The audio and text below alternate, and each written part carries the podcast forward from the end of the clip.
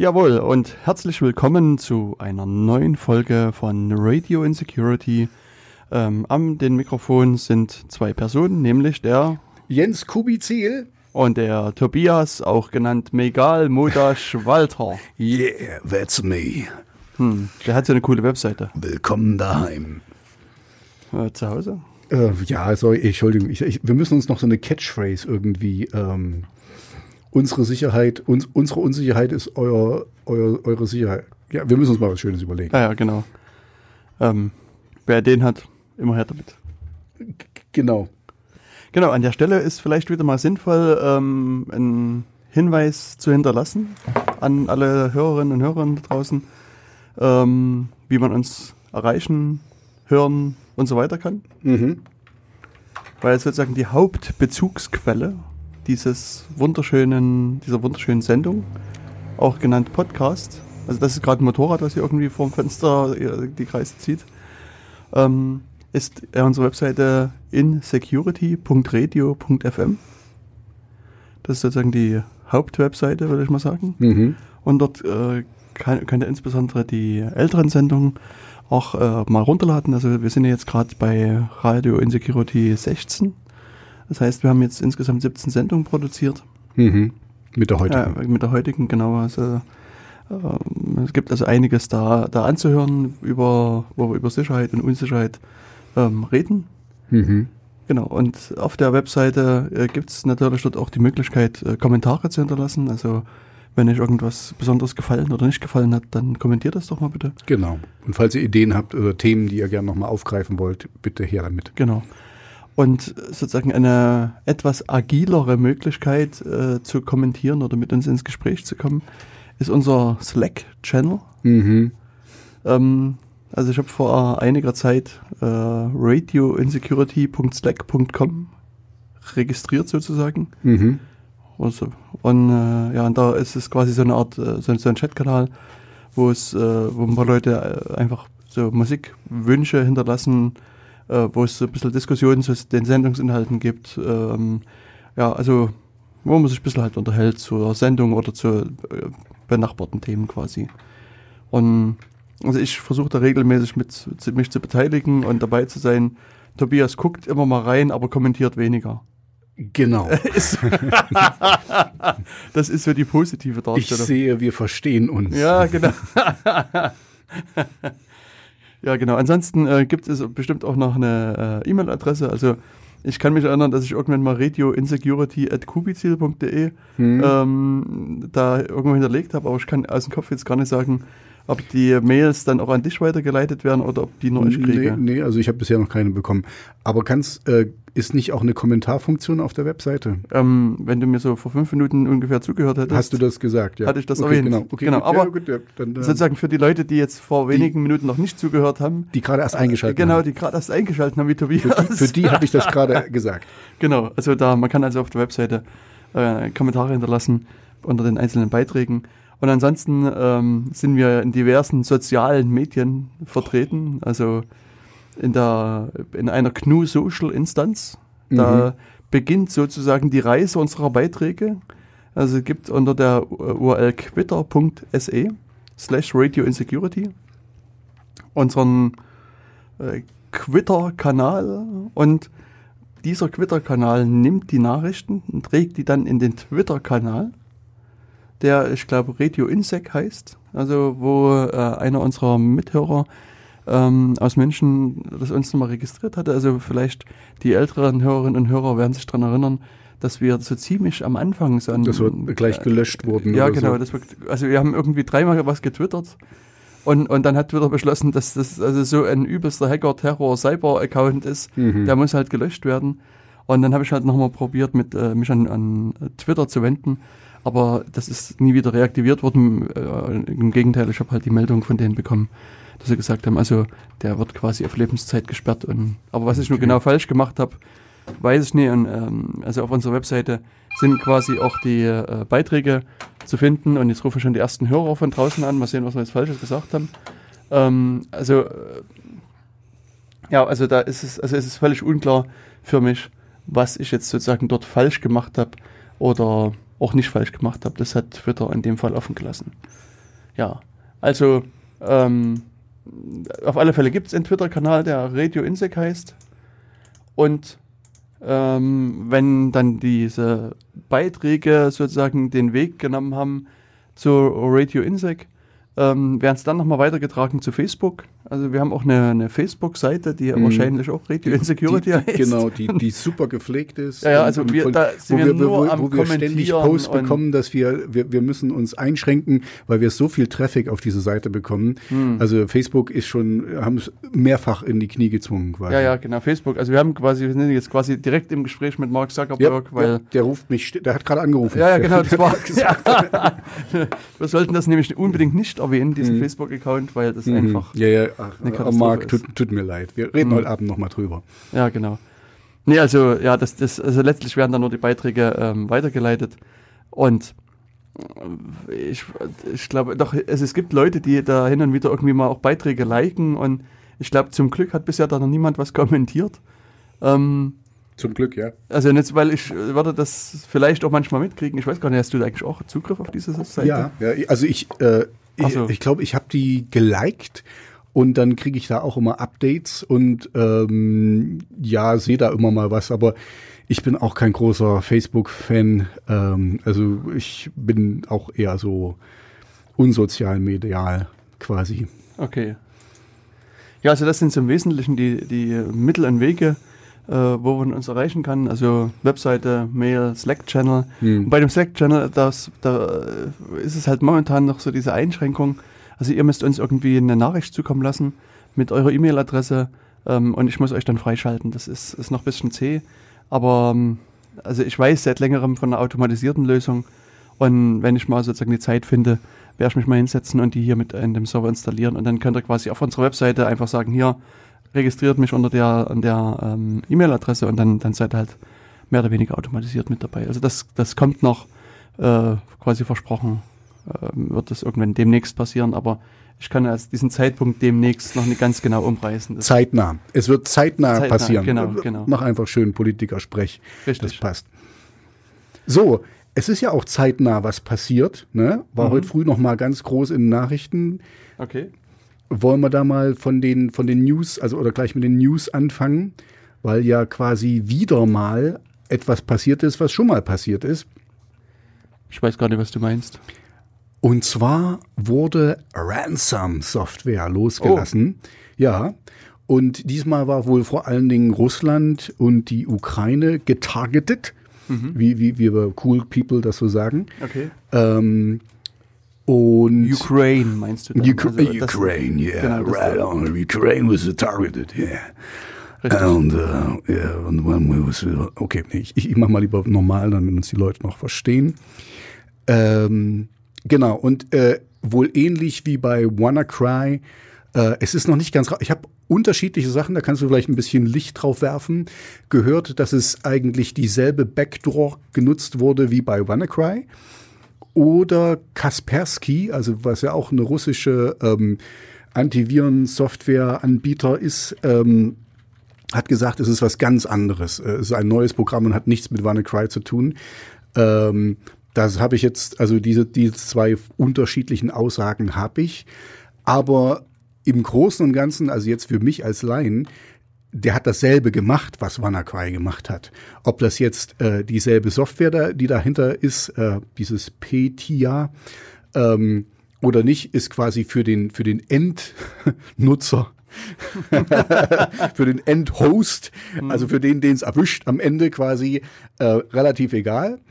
Ähm, was auch relativ schnell kam, also jedenfalls von mir, von, von meinem Radiokonsum aus, äh, dass wohl die, ähm, da muss wohl eine Posteo-Webadresse äh, dabei mhm. gewesen sein äh, und die wurde relativ schnell gesperrt. Also man konnte schon sehr bald gar nicht mehr ähm, bezahlen, also das, was die eigentlich wollten, weil die Adresse gab es nicht mehr und das Geld wäre nicht angekommen. Ähm, was natürlich dann trotzdem doof ist für die Leute, die eben, ähm, äh, denen das eben passiert ist. Äh, andererseits, also es, es wurde nochmal dieser Aufruf gemacht, äh, unbedingt alles zu updaten. Also wenn das, und da kannst du jetzt sicherlich noch einiges mehr dazu sagen, wenn das dieselbe Hintertür war, über die auch WannaCry gekommen ist, das war ja schon wieder zwei Monate her oder so, oder drei Monate? Ja, Mai war es. Also Im Mai, hm. das, nee, ganz zwei Monate. Ähm, da, äh, also ja, wer, wer da noch nicht updated hat, also jetzt sollte er unbedingt mal ähm, ein Update machen, um sicher zu sein. Genau, also äh, das an sich ist das ja grundsätzlich immer ein richtiger Hinweis, Updates zu machen, Mhm. muss man sagen. Also, oder in der Mehrheit der Fälle zumindest. Also es macht man nie was falsch, wenn der Betriebssystemhersteller sagt, hier ist ein Update, dann sollte man das auch, auch aktualisieren, das System. Und, ähm, also Microsoft bietet das ja quasi auch immer äh, an, einmal im Mhm. Monat. Auch, auch Ähm, automatisch und so. Mhm. Genau. Und ich meine, das, also gerade wenn man sozusagen an, an Privatpersonen denkt, spricht aus meiner Sicht dazu nichts dagegen. Weil, was man natürlich sozusagen als zweite Maßnahme auch mit immer mit im Hinterkopf haben soll und, und die man machen sollte, und auch darüber haben wir uns, denke ich, schon länglich ausgelassen, Mhm. ist ähm, Ein Backup. ein Backup, richtig. Mhm. Weil selbst wenn das Update dann schief geht, sorgt eben das Backup dafür, dass ähm, ich hier wieder an alle Daten komme und ne- vielleicht einen zeitlichen Schaden sozusagen habe. Also das heißt, äh, ich hab, muss quasi Zeit investieren, um das äh, alles wieder zurückzurollen. Aber es sind quasi keine Daten verloren gegangen. Ich habe noch, also ähm, wir, wir sind noch nicht ganz fertig mit dem Thema, aber mir, mir, mir fällt nur gerade ein, ich habe ja mehrere Rechner, das hatte ich ja immer schon mal gesagt, und einen Rechner unter anderem, den ich relativ selten ans Netz packe. Ja. Ähm, äh, also mich würde jetzt mal interessieren, wie diese Ransom-Software verteilt wird, ja, ähm, weil hier könnte es wirklich sein, dass ich das letzte Update noch nicht gemacht habe, weil der einfach irgendwie für einen Monat nicht am Netz war. Aber es muss ja irgendeinen Auslöser geben. Also ich bin dann am Netz quasi und dann ist der, der Computer im Internet findbar, ja, weil er einfach da ist. Aber das heißt ja nicht, dass dann eben sofort sich alle draufstürzen. Und, und die Ports, der, der muss ja dann durch einen der open, äh, offenen Ports irgendwie, also wie funktioniert das eigentlich, dass, dass der Computer infiziert wird mit dieser Ransom-Software? Also mit der, also die Hintertür ist offen, das, das verstehe ich, also das ist ein Problem in der, äh, aber es muss doch irgendwas, die kann doch nicht einfach nur offen stehen und dann, verstehst du, also es muss irgendwas sein, was das tut, was die Ähm, Tür aufstößt. Was, also, wie- was, was ist denn für dich sozusagen, also, weil du hast gerade von Port gesprochen und Port, Mhm. würde ich jetzt mal behaupten, ist erstmal so ein hochgradig technischer Begriff. Mhm. Vielleicht. Ich weiß, ich, hm.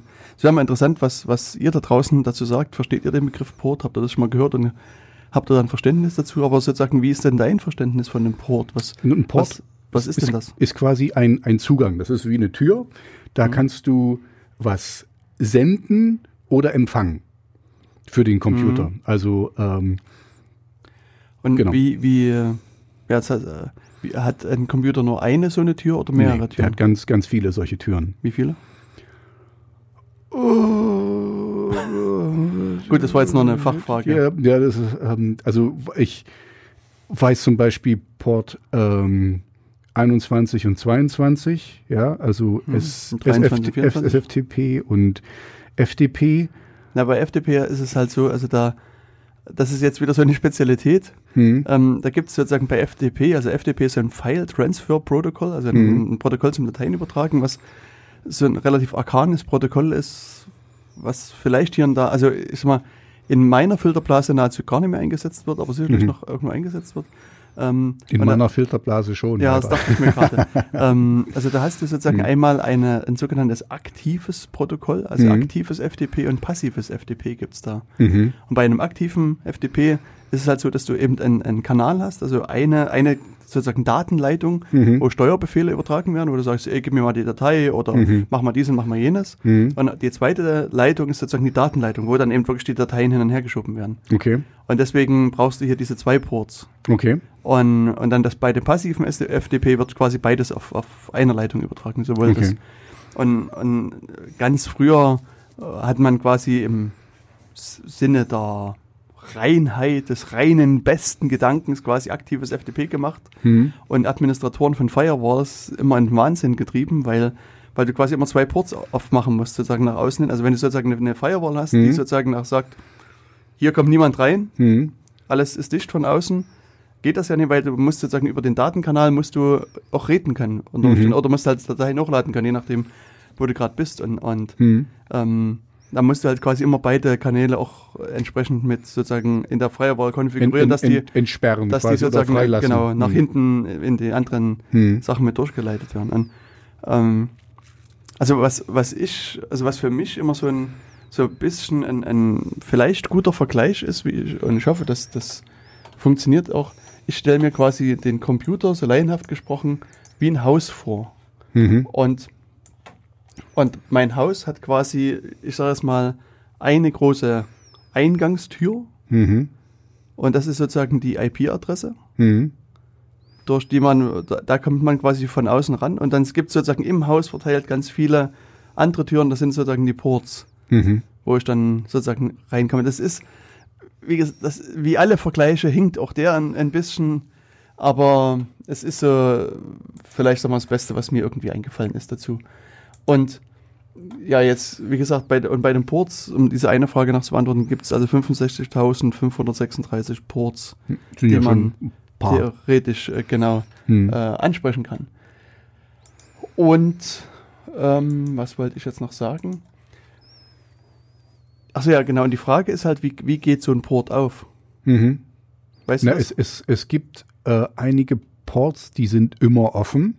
Die lauschen wohl. Also hier, ich weiß, 443 und äh, 80 oder so. Mhm. Das sind so Standard-Ports. Äh, Ports. Ähm, äh, und an, sonst musst du die halt in der Firewall äh, konfigurieren und sagen, dieser ist offen. Jetzt gehen wir nochmal einen Schritt zurück Hm? und überlegen uns, dass vielleicht mein Rechner gar keine Firewall hat. Mhm. So, also sozusagen, stell, stell dir vor, gehst jetzt von einem nackten Rechner aus, der hat keine Firewall, damit kannst du auch nichts öffnen. Okay. Dann, ähm, dann müsste es irgendwie in der Systemkonfiguration wahrscheinlich geben, ob, die, ob der Port aktiv ist oder nicht aktiv ist. Würde ich jetzt denken. Hm. Genau, aber das ist eigentlich gut, dass wir jetzt drüber gesprochen haben, Mhm. weil- also vielleicht geht es da draußen diversen Leuten auch, dass sozusagen, dass sie vielleicht schon mal so Mhm. ich, gehört ich, ich haben. verstehe, Und, verstehe es nicht wirklich. Also erklär, Genau. erklär es mir mal bitte. genau, und, und letztlich ist es immer so bei diesen Ports, dass ein Programm muss diesen Port öffnen. Okay. Es gibt also ein Programm, was sagt, hey, ich will jetzt hier auf Port 443 zum Beispiel lauschen Mhm. und, und dann äh, macht es das halt oder sagt es halt dem Betriebssystem unter anderem, ich möchte so 443 lauschen und gib mir mal die Anfragen weiter. Okay. Und dann, dann wird es dann halt sozusagen, dann wird der Port erst geöffnet. Solange das, also, und wenn du das Programm wieder schließt, geht Mhm. der Port quasi auch wieder zu. Okay. Das sozusagen immer, wenn das Programm läuft, Mhm. geht der Port an. Und das Programm muss von meinem Rechner auslaufen. Also ich initiiere das. Genau, du initiierst das. Okay. Und jetzt eben, also bei dem Port 443, da handelt es sich halt in der Regel um einen Webserver. Mhm. Und der Webserver läuft dann und bietet sozusagen nach außen den Webseiten an. Mhm. Und per Konvention weiß man, weiß man dann halt, wenn man jetzt, also das ist jetzt noch so ein Spezialwissen, wenn man eine Seite per HTTPS aufrufen will, also wie unsere HTTPS Doppelpunkt Doppelslash insecurity.radio.fm, dann geht der Browser automatisch zu dem Port 443, also der guckt sozusagen, was ist die IP-Adresse Mhm. und geht dann zu dem Rechner mit der richtigen IP-Adresse und sagt, hier, auf, ich will mal mit auf Port 443 Mhm. Daten hin und her schicken. Und dann Mhm. antwortet der Webserver und sagt, ja, na dann legen wir los. So, also, Okay. wie gesagt, das ist jetzt auch alles ein bisschen vereinfacht, aber so im Wesentlichen funktioniert das. Und wenn jetzt ich beschließe, den Webserver zuzumachen, dann lauscht auf Port 443 nichts mehr. Dann ist das halt zu Ende. Mhm.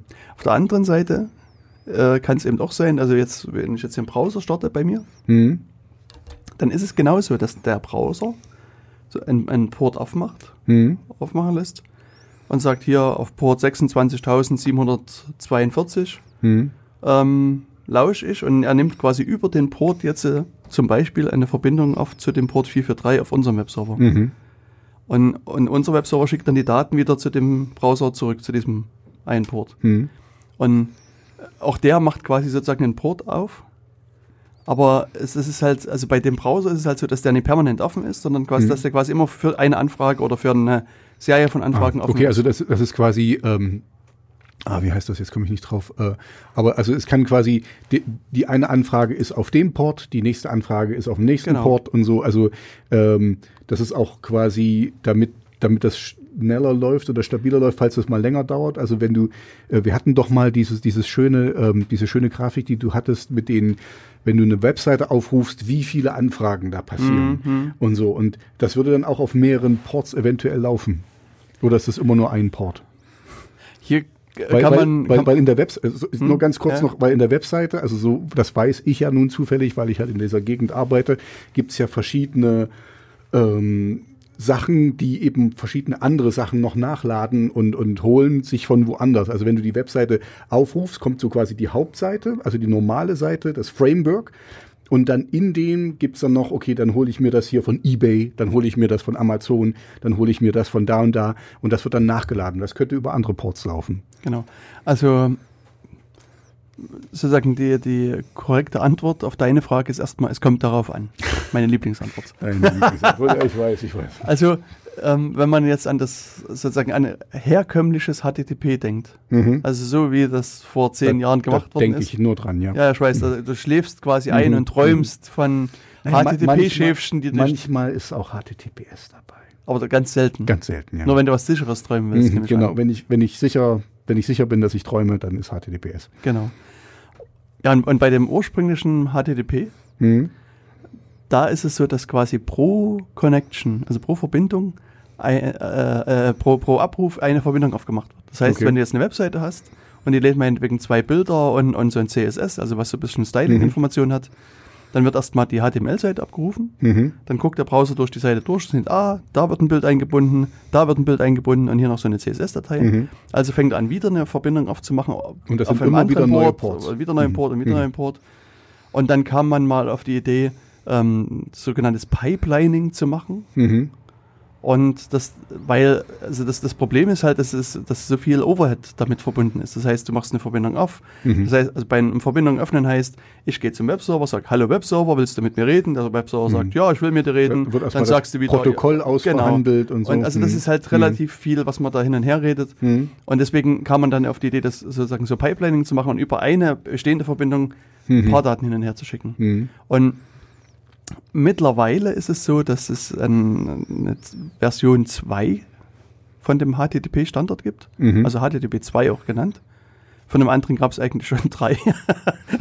Okay. Also es gibt eigentlich HTTP 0.9, 1.0 und 1.1. Ah, okay. Und jetzt gibt es sozusagen 2.0, das ist so die, die, die Neuerung. Ähm, einige setzen das ein, aber nicht alle. Mhm. Also, ähm, ich sag mal, eine große Firma, die mit S anfängt und mit E endet, Kenne ich nicht. kennst du nicht? Äh, Die äh, Se Segelturns. Turnse. Turnse, wahrscheinlich. Genau, irgend sowas. Also, ähm, die, bei der ist es meines Wissens so, dass die im, nach hinten raus nur HTTP 1.1 sprechen, Mhm. aber die nutzen so ein, ein wolkisches, flärisches Produkt Mhm. und, und die sprechen dann nach vorne raus äh, wieder HTTP 2. Okay. Also die äh, machen das äh, ein bisschen anders. Ich meine, als, als Endanwender sieht man das erstmal gar nicht, was Mhm. für eine Version da verwendet wird. Weil du kriegst Ist- ja nur das, was von vorne also rauskommt. Genau, das, die, die, Mhm. und, und ich meine, du gibst die, die URL ein und dann kriegst du halt die Webseite und Mhm. dann dauert es mal länger, mal kürzer. Und also nur wenn man sozusagen ein bisschen das technische Interesse hat und, und mal in die Verbindung reinguckt, dann sieht man das halt auch. Mhm. Und jedenfalls bei dem HTTP 2 ist es standardmäßig so, dass, dass wenn du sozusagen eine, eine Verbindung zu einer Domain hast, dann werden die Daten quasi über eine Leitung hin und her geschickt. Okay. Also alles, was, wenn ich jetzt zum egalmotash.com gehe, Mhm. werden alle, alle sozusagen Inhalte, die jetzt davon geladen werden, auch über die Leitung geschickt. Okay. Aber wenn, wenn du jetzt zum Beispiel bei ein, ein YouTube-Video einbinden würdest, Mhm. dann würde natürlich eine zweite Verbindung zu YouTube aufgebaut werden und diese Inhalte von YouTube Okay. geladen werden. Okay. Okay, na, also quasi ein bisschen streamlined, das ganze Ding. Genau. Also das soll einfach auch wirklich das, das beschleunigen. Mhm. Und es gibt dann auch so ein, ein paar Webseiten, die das mal ein bisschen messen, die sozusagen die verschiedenen Varianten Mhm. in Vergleich setzen und, und es stellt sich wirklich raus, dass es ein deutlicher Geschwindigkeitsvorteil ist, das Mhm. quasi alles über eine Leitung zu schicken, weil Also die meisten, sozusagen gerade sowas wie CSS und so weiter, und, und es sind wirklich kleine Dateien und du, Hm. so, da ist ein riesen Overhead dabei, das Ganze dann auszuhandeln. und Ich, ich bin ja nur auch schon ein bisschen älter und ich kann mich wirklich noch dran erinnern, wo das Internet noch in den Kinderschuhen war. Äh, da war das ja wirklich so. Also ich kann mich dran erinnern, es hat sich so eine Seite hat sich langsam aufgebaut.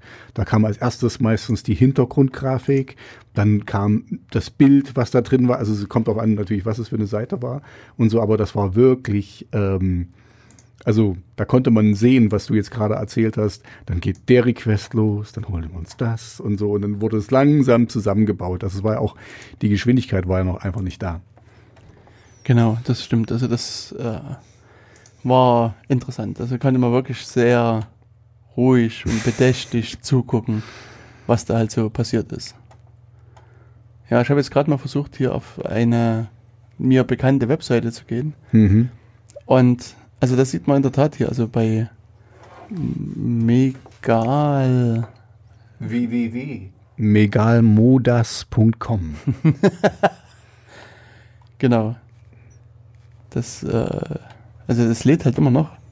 Guck mal, das ist, ist schon krass, du lädst, also die, die Seite, da hat jetzt schon mal 114 Requests. ja, 114 Anfragen quasi hat die ausgelöst, die Seite, lädt aber immer noch 115 sind es jetzt mittlerweile. Mhm. 120, fast 230. Ähm, also das ist, du lädst doch schon einiges. Mhm. Und, und das sieht man, also hier irgendwelche CSS-Dateien, die kommen von deiner Seite, hier interessanterweise zweimal dieselbe. Ähm, dann, Okay. Dann diverse andere Sachen und, und siehst jetzt hier fängt es jetzt an, also jetzt lädst du von fremden Seiten irgendwas runter, zum Beispiel hier diese Schriften von Google. Mhm. Ähm, da könntest du halt zum Beispiel überlegen, ob du die nicht auf deine Seite mit drauf haust. Mhm. Und ja, also Das müsste ich mal jemandem sagen, der meine Seite auskennt. betreut, Ja, ja, quasi. Den Genau. wir, glaube ich, beide kennen. Ja. Und hier dein, dein Tanzbild zum Beispiel, das ist Hm. halt ist vergleichsweise groß, das dauert recht, recht lange. Das so Ja, das, das war nicht wirklich äh, clever, das drauf zu machen, Mhm. aber das wird auch wieder rausfliegen. Mhm. Guckt es euch jetzt noch an, noch ist es da. Da gibt es ein schönes Bild mit mir mit Tütü. wunderbar. Also auf jeden Fall, also zum einen sieht man erstmal bei deiner Seite sind 124 äh, Anfragen. Anfragen jetzt geschickt worden und es sind 20 Megabyte an Daten übertragen worden. Was ich schon sportlich finde. Mhm. Und also Ist nicht wirklich weboptimiert quasi. Hm. Und ich, ähm, ich gucke dann immer so, wenn, also ich vergleiche das immer so mit meinen Handy-Verträgen Hm. und ich habe einen Vertrag, da habe ich 500 Megabyte Mhm. an Daten. Das heißt, ich könnte deine Seite 25 Mal, also knapp einmal am Tag aufrufen und dann wäre aber mein, mein Limit völlig Mhm. Erschöpft, quasi. Ja, das, also hier, ähm, du bist jetzt gerade auf der News-Seite. Mhm. Hier fehlt definitiv noch eine Archivfunktion. Also ich würde, äh, das ist geplant, also nur mal für euch, äh, dass dann ähm, nur die letzten drei Artikel da geladen werden und nur wenn du dann willst, kannst du quasi ins Archiv gehen und die alten dir angucken. Also dann, dann, das wird es auf jeden Fall schon mal sehr beschleunigen. Okay. Ja, also das da wäre halt wirklich drüber nachzudenken, ob du, ob du das entsprechend machst. Aber was ich eigentlich gucken wollte, das sehe ich leider hier im Browser nicht, ähm, ist die äh, ist die Frage, Frage ob, man, ob das jetzt über HTTP 1 oder 2 oder sonst was halt geladen wird. Ach so. Und das habe ich jetzt erstmal so auf die Schnelle nicht gesehen. Ähm, da müsste ich wahrscheinlich hier irgendwie noch ein kleines Plugin. okay, aber, aber, Aber wir, egal. wir sind schon wieder von Hundertsten ins Tausendstel gekommen. Genau. Äh, eigentlich war ja meine Ausgangsfrage, ähm, ob so eine Hintertür von diesem äh, Wurm wird es ja wahrscheinlich auch wieder gewesen sein. Ne? Das hatten wir ja schon letztes Mal festgestellt. Mit WannaCry war ein Wurm. Hm. Ähm, Ja, ja, genau. Die, die eigentliche Frage war, wir sind ja bei dem Ports losgestartet. Und mhm. Also wichtig war mir noch sozusagen die Aussage, dass so ein Port wird nicht irgendwie auf ma- magische Art und Weise geöffnet, sondern es Mhm. ist halt irgendeine Software, die wird gestartet Mhm. und Und dahinter die kommt vom Computer. irgend, ja genau und, und, und der, der die, die läuft halt und die, die, Mhm. die, die wartet dann sozusagen auf Anfragen und du kannst dann quasi letztlich über diesen offenen Port mit der Software reden und kannst dir sozusagen Anfragen hinschicken und, und da ist es jetzt eben so, dass das du der entweder eine richtige Anfrage, also so eine, die sie erwartet, Mhm. hinschickst und dann wird sie in erwarteter Art und Weise irgendwie reagieren. Oder du schickst eben eine Anfrage hin, die sie nicht erwartet und mit der es am- im schlimmsten Fall die Software nicht umgehen kann. Und dann wird sie halt abstürzen oder wird irgendwas anderes dann halt entsprechend passieren. Mhm. Und das ist, ist das dann der Punkt, wo dann eben Leute das gerne ausnutzen und dann die Software vielleicht zum Abstürzen bringen oder im schlimmsten Fall kann man der Software sagen, ey, pass mal auf, ich schicke dir jetzt mal sozusagen einen Dateipfad Mhm. und den zeigst du mir mal an oder den führst du aus mit Mhm. irgendwelchen Argumenten. Und dann könnte ich sagen, okay, führ mal aus, lade die Datei XY von der und der Quelle runter und führ die auf dem Rechner aus. Mhm. Das ist sozusagen dann das Schlimmste, was passieren kann, weil dann kann ich sagen, auf meiner Webseite liegt irgendwie eine ausführbare Datei, was irgendwie ein Mega-Virus ist. Mhm. Und dann sage ich der Software, lad die Datei runter und führ die aus und führt quasi diesen Virus dann auf dem Rechner aus. Mhm. Und dann habe ich den eventuell übernommen. Und dann kommt nämlich dieser zweite Schritt. Also wenn ich irgendwas in der Art schaffe, Mhm. dann kann ich dann eben eine sogenannte Backdoor installieren. Das heißt, sozusagen, ich, ich bringe diese Software dazu, meine Software erstmal auszuführen und sozusagen nochmal eine, vielleicht einen, einen weiteren Port zu öffnen. Also nochmal eine Software zu starten, die noch einen Port öffnet oder die irgendwas anderes macht. Und über den Port kann ich jetzt mit der reden und kann dieser Software halt Befehle schicken. Mhm. Aber das ist ja genau, das ist ja das, was, also für mich ist es noch nicht ganz beantwortet. Es geht ja trotzdem. Ich habe auch eine ganz beantwortet. Also es es geht ja immer von meinem Computer aus. Also ich muss das starten. Ja. Na, du musst jetzt sozusagen initial irgendeine Software starten. Also zum Beispiel Mhm. diesen Webserver, was wir vorhin als Beispiel hatten. Ich muss also au- auf irgendeine Webseite gehen. N- Naja, das, das wird dann schwieriger. Also wenn du auf eine Webseite gehst, dann ist, funktioniert sozusagen dieser Angriffsweg anders. Sozusagen Ne, das, aber genau also, das will ich. Ich will jetzt wissen, wie ich angegriffen werden kann mit diesem, ähm, mit diesem Wurm. Also, Also, jetzt ja, gut, okay, wenn wir jetzt oder, oder so. wenn wir jetzt wieder zurück zu Petya gehen, zu diesem Wurm, Mhm. also zu dieser Schadsoftware, die du angesprochen hast, da Mhm. ähm, ist es eigentlich ganz anders. Ah, ja. Sehr gut, gut, dass wir so lange drüber geredet haben, nur was ganz anderes. Okay. Ich denke, also ich fand das schon wichtig, dass man ja, es, ist, es ist nicht dumm, also es ist ja nicht, wir werden jetzt nicht dümmer davon, was wir jetzt gelernt haben. Genau. Es ist halt, ich habe halt, genau, äh, nur noch ganz kurz, mein Ausgangspunkt war ja gewesen, ich update meinen einen Rechner sehr selten. Mhm. Also kann es sein, dass diese Hintertür noch offen ist und wenn ich den dann einlogge, wie kann es, also ins Internet, dass ich den anschließe ans Internet, ich habe ja kein WLAN zu Hause, ähm, wie kann diese Hintertür benutzt werden? Also Petya, wie kann der auf meinen Rechner kommen? Also bei Petya im konkreten Fall, Mhm. und das betrifft aber jetzt eben auch nur diese eine Petya Schadsoftware, das kann halt bei Android anders sein, ist es so, dass ein netter Mensch, Mhm. den du kennst oder vielleicht auch nicht kennst, dir eine Mail schreibt Mhm. und sagt, hey, lieber Tobias, Mhm. ich habe hier irgendwie eine Bewerbung und ich möchte gern bei dir arbeiten. Okay. Mhm. Und im Anhang sind ein paar PDF-Dateien und so weiter. Und Okay. Hm. dann klickst du die an und dann, dann Okay, beginnt der okay, Spaß also da geht das los. Also das ist eine Phishing-Attacke quasi. Ja, nee, Phishing ist noch was anderes. Es ist halt wirklich so eine. Also es ist wirklich, die hat, hat das, der hat eine Adresse, die ich kenne, quasi. es, der kann eine Adresse haben, die du kennst. Das muss Mhm. nicht sein. Okay. Aber es ist, kann auch irgendwie eine andere und da, Bewerbung sein. da ist diese aktive Sache, wo ich dann draufklicke und da passiert das dann. Genau. Und Okay. dann hast du dann Spaß. Sehr schön. Und hier ist eigentlich, also bei der Petya ist äh, eine Sache interessant, äh, die vielleicht dem einen oder anderen helfen könnte, wenn, wenn sie befallen sind, weil der, wo was ich jetzt gelesen habe, also ich meine, das ist alles noch recht frisch und, und das, da muss ich auch erst ein bisschen Staub legen, aber soweit, was ich gelesen habe im Laufe des Tages, ist es so, dass der, diese, diese Ransomware die Dateien nicht sofort verschlüsselt, Mhm. sondern die erst bei einem Reboot verschlüsselt. Okay. Das heißt, wenn es also, wenn ihr sozusagen da befallen seid von der Software, ist es ganz wichtig, den Rechner nicht mehr neu zu booten, sondern einfach den auszuschalten und den auszulassen. Okay. Und jetzt kann man sagen, okay, was nützt mir ein Außerrechner? nee, aber es ist einfach so, dass das, was man hier machen kann, ist, man nimmt eine sogenannte Live-CD. Mhm. Also es gibt Betriebssysteme, die laufen von CD aus Okay. oder halt auch von einem USB-Stick USB-Stick, genau. oder ja. irgendwas Mhm. anderes und das steckt man halt also das in den Rechner rein, also entweder CD oder Stick und startet von diesem Speichermedium aus Mhm. und fährt den Rechner hoch und dann hat man Zugriff, also auf alle Dateien, die noch unverschlüsselt auf der Platte liegen. Und das heißt, da kann man dann in Ruhe erstmal runterkopieren, Mhm. hat die alle da und dann muss man halt eben trotzdem in den sauren Apfel beißen und dann das System neu installieren und die Dateien wieder zurückspielen. Mhm. Aber immerhin ist es auch hier so, dass die da, also solange man einfach den Rechner wieder neu startet, Mhm. ähm, ist noch nichts verloren, sondern man kann einfach da so die Dateien zurückgewinnen. Das ist halt hier auch eine Spezialität. Okay, okay, gut.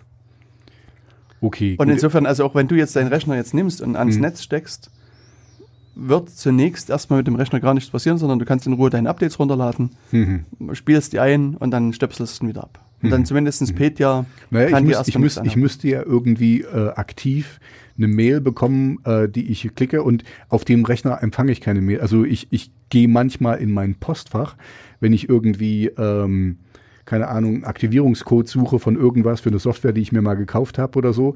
Aber ich, ich mache da, also ich benutze den nicht als meinen normalen Rechner, um eben Mails zu lesen oder irgendwas. Also bin ich relativ sicher, das wollte ich jetzt eigentlich wissen. Genau, also ich denke hier, was jetzt, was die derzeitigen Verbreitungswege von Petya betrifft, bist Okay. du außen vor. Kannst Gut, du sehr gut. schmunzeln zurücklehnen und sagen, Ja, also ich bin ja, also da, da hatten wir ja auch schon mal drüber geredet. Ich, ich bin ja so der, der Ansicht, dass ich, äh, solange ich mich auf Webseiten bewege, die ich kenne und weiß, ähm, wie die, ich, ich weiß, es ist nicht hundertprozentig, weil man kann mir das ja auch vorgaukeln, dass ich auf dieser Webseite bin. Ähm, bin ich relativ sicher. Also ich habe so mein, meinen kleinen Kreis an, an Webseiten, die ich aufrufe und ja. Ich glaube, wir hatten da schon mal drüber gesprochen und, und ich hatte da schon ein paar Worte drüber verloren. Was sozusagen aus aktuellem Anlass kann ich Mhm. da nochmal äh, was nachlegen. Äh, also ich hatte jetzt in den letzten Wochen so ein paar Veranstaltungen mit dem LKA Thüringen, wo wir halt hier ähm, mit Wirtschaftsunternehmen gesprochen haben und sozusagen ein bisschen über die Risiken im Internet geredet haben und, und so weiter. Und der Vertreter des LKA hat halt auch dieses, das sozusagen, also das war einer seiner Aufhänger, dass er gesagt hat, naja, viele nehmen da an, Mhm. dass wenn man jetzt auf irgendwelche schattischen Webseiten geht oder auf Pornoseiten geht, Mhm. ähm, dass man dann eben so Schadsoftware einfängt und ähm, nach seiner Darstellung war es so, dass das eben nicht der Fall ist, sondern dass also insbesondere äh, Pornoseiten Mhm. eher sicherer sind. Mhm. Also da, das Risiko ist dort eher geringer. Das muss mal meiner Frau erklären. und, und es eher sozusagen andere Seiten sind, die, die äh, hier risikobehaftet sind. Okay. Wahrscheinlich auch, weil, weil gerade bei denen denkt jeder, dass, dass man da aufpassen muss und dann eben, keine Ahnung, so YouTube oder so, wo du sonst hingehst, ähm, wenn du die, wenn du da irgendwas einbasteln kannst, aber da, da, da wäre mal interessant zu wissen, wie, wie viel Mühe sich da Google gibt, äh, das, das reinzuhalten quasi. Also ich höre das immer noch mal hier äh, auf äh, den, dem App Store oder so, dass da irgendwie wieder eine App da war, die total, ähm, also auch nur Mist war oder, oder Schadsoftware oder so oder iTunes. Ähm, aber da ich mir so gut wie nie irgendwie eine App runterlade, interessiert mich das eigentlich auch nicht so sehr. Na, ich denke, hier muss man erstmal wieder unterscheiden. Also wir sind ja jetzt ausgegangen von Webseiten Hm. und äh, also was man bei Webseiten als Problem haben kann, Hm. ist das sogenannte Malvertising. Mhm. Also das ist so ein Kofferwort. Ad Advertising. genau, Malware und hm. Advertising. Hm. Das heißt, dass man ähm, auf eine Webseite geht und sich freut, dass man da so schöne Werbung angezeigt bekommt. Mhm. Und Das ist ja der Grund, warum du auf eine Webseite ja, ja, gehst. genau, genau. Hm. Was interessiert mich der Inhalt, weißt du, von irgendwelchen Ja, ja. Seiten? Ich gehe immer nur, weißt du, ich mache auch beim Fernsehen, wenn ich Fernsehen gucke, gucke ich mir quasi nur die Werbeblöcke an, ich schalte so lange durch, Genau. bis Werbung kommt, dann gucke ich an bei, und dann mir schalte sind, bei weiter. mir sind die Pullerpausen immer ziemlich lang, weil ich ja quasi immer nur die, die Werbeblöcke habe, die ich Hm. mir angucke. ja, deswegen schalte ich immer schnell Hm. weiter, weißt du, so, weil das so ist, machst du das, okay. findest relativ schnell Hm. wieder neue Werbung und dann kann man, kann man das angucken Sehr und, schön, und sehr schön. Ja, nee, das ist gut. ja. Und höchstens, also wenn es dann mal irgendwie, äh, wenn ich mal nichts finde, dann mache ich mal eine Pause und dann Mhm. komme ich wieder und gucke weiter Werbung an. Sehr gut. Eigentlich hätte ich gerne einen Sender, der nur Werbung zeigt. Gibt's doch hier ähm, diesen, äh, diesen, diesen Verkaufskanal QVC oder so? Ist Ich will aber auch, also ich will, ich will mehr Werbung. Ach so, sehen. du willst mehr Werbung. Also das ist ja quasi nur Verkaufswerbung. Also Ach so. Du, du willst bin mehr. quasi so ein, so ein, Ein angefixt ein von Junkie. Werbung. Du bist genau, ein Junkie. ja, ja, no, no. Mhm. Und, Okay. Ja, egal. Genau, und wenn man jetzt sozusagen auf, auf Webseiten geht und dort Werbung angezeigt wird, Mhm. Ist es halt so, dass die Werbeanbieter, also sozusagen die, die die Werbung an die Webseitenbetreiber am Ende verkaufen, zwar zum einen zusichern, dass die das prüfen, aber sie können es nie hundertprozentig zusichern. Und so ist es halt in der Vergangenheit schon gewesen, dass Mhm. sozusagen über diesen Weg, dass da Werbung angezeigt wird, gleichzeitig ähm, Schadsoftware auf den Rechner übertragen wird. Okay. Und das ist aus verschiedenen Sichtweisen raus auch interessant Mhm. Weil du hier auch wiederum so ein bisschen so- sozusagen Verkaufsoptimierung betreiben kannst als Schadsoftwarehersteller, würde ich mal sagen. Okay. Weil Sollten wir diese Tipps wirklich geben? Na, ich meine, das ist doch letztlich einfach eine, eine einfache und logische Überlegung. Dass das, also, Mhm. du musst dir mal sozusagen diese die Screens angucken und du kannst Mhm. relativ genau bestimmen, welche Gruppen sozusagen Werbung angezeigt bekommen sollten Mhm. oder welche Gruppen welche Werbung angezeigt. Mhm. Und das kannst du halt runterbrechen bis auf, was die Leute zum Frühstück essen Mhm. und in welcher Lebensphase sie sich befinden, ob sie gerade ein Kind gekriegt haben, ob sie in Scheidung liegen, ob sie schwanger sind Mhm. ähm, und so weiter und so weiter. Und das heißt, jetzt muss man halt sozusagen am Anfang ein bisschen Aufwand reinstecken und überlegen, welche Leute sind A, vielleicht zahlungskräftig Mhm. und welche Leute tendieren dazu, das auch schnell zu bezahlen. Und dann suche ich mir sozusagen daraus, also aus diesem großen Wust der Leute genau die auch raus, Mhm. denen ich halt vielleicht eine Ransomware schicke, die vielleicht 2.000, 3.000, 4.000 Euro haben will. Und wo ich weiß, okay, die haben vielleicht genug Geld, das zu bezahlen. Oder Also quasi die ma stehen, maßgeschneiderte ähm, Genau. Angriffe quasi. Und so kann ich so, ja genau, das, das sozusagen den Income Stream optimieren. Okay. Und das ist, ist durchaus eine, eine interessante Sache. Und es ist ja auch so, das sieht man jetzt schon bei den Ransomware-Leuten, Mhm. dass es äh, hin und wieder sich da Leute hingewandt haben, die wirklich in echt Notlagen waren, die gesagt Mhm. haben, also ah, vielleicht wir sind eine Schule, können uns das nicht leisten, oder wir sind halt irgendwie Hartz-IV-Empfänger, oder wir haben kein Geld. Und, Mhm. und dann, dann haben einige von diesen äh, Ransomware-Leuten dann den Key einfach, also diesen Schlüssel zur Entschlüsselung geschickt, ohne dass sie Geld dafür haben wollten. Mhm. Ich Okay. vermute aber sozusagen, wenn das sich jetzt sozusagen rumspricht und es eine Masche wird, Mhm. geht die Tür natürlich auch irgendwann zu. Also Mhm. das äh, wird nur noch eine beschränkte Zeit äh, funktionieren, glaube ich. Okay. Also das klingt jetzt wie ähm, eine richtige Industrie, eine Ransomware-Industrie quasi. Und wir hören jetzt hier nur von den, von den Eisbergspitzen quasi. So klingt das jetzt für mich. Also grundsätzlich ist das Herstellen von Schadsoftware schon eine Industrie. Hm. Also ich denke, das haben diverse Presseveröffentlichungen in den letzten Jahren gezeigt, dass es Mhm. also wirklich, ähm, also auch, Berichte von Aussteigern gibt, die genauso wie andere in der Softwarefirma arbeiten. Mhm. Und diese Softwarefirma hat halt keine E-Commerce-Software oder keine äh, Steuerungssoftware. In gewisser Weise schon E-Commerce. Nee, nee, aber die, die schreiben halt sozusagen maßgeschneidert Viren. Also das, es Mhm. gibt Firmen, die einfach sozusagen in, mit, mit sozusagen im Auftrag von anderen Viren schreiben. Mhm. Und die testen und die dann ausliefern. Mhm. Und, und das ist halt, also dafür kriegen die, die Programmierer halt Geld, kriegen die Firmen Geld. Mhm. Und, und die sind halt sozusagen Teil wirklich einer, einer sozusagen ganzen Wertschöpfungskette von, von Schadsoftware-Leuten. Mhm. und andere äh, sozusagen versuchen Rechner zu kapern und vermieten dann die Rechner, um andere wieder anzugreifen. Und also das ist halt schon Na okay, gut dann, durchorganisiertes das, das Geschäft. ist das ja, was ich gesagt habe. Also dann sehen wir quasi immer nur, wenn jetzt hier WannaCry und jetzt das, äh, der letzte Petya, äh, dann ist das quasi wirklich nur, wenn ein großer Angriff ist. Also offensichtlich gibt es dann viele kleine Angriffe und so wie du jetzt erklärt hast, wahrscheinlich auch sehr äh, maßgeschneiderte Angriffe. Ähm, ja, gut zu wissen. Hm. Also es gab in den letzten Wochen mal so eine Aufstellung von F-Secure, was so ein finnischer ähm, Antivirenhersteller ist.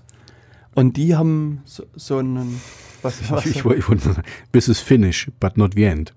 richtig. Entschuldigung. Und die haben so eine so eine Zeitleiste gemacht gehabt von den diversen äh, Schadsoftware-Varianten. Ähm, ja gut, mu- muss ich später mal suchen und dann dann vielleicht verlinken. Ähm, und das da war auch ziemlich klar zu sehen, dass das also ähm, dass es natürlich recht viele und umfassende Varianten gibt. Also gerade es gibt diese diese Locky-Variante, die recht bekannt geworden ist. Das ist aus dem letzten Jahr so ein Mhm. so ein Ransomware-Trojaner.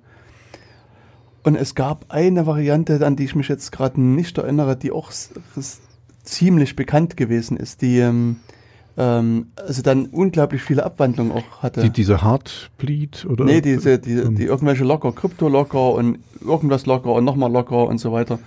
Ähm, also da gibt's da gibt's eine ganze Variante von diesen ganzen Locker-Geschichten. äh, Oder nee, das, vielleicht täusche ich mich jetzt auch, aber ähm, es gibt einige, die wirklich äh, da eine große Bandbreite haben von, von Varianten und Untervarianten und so weiter. Hm.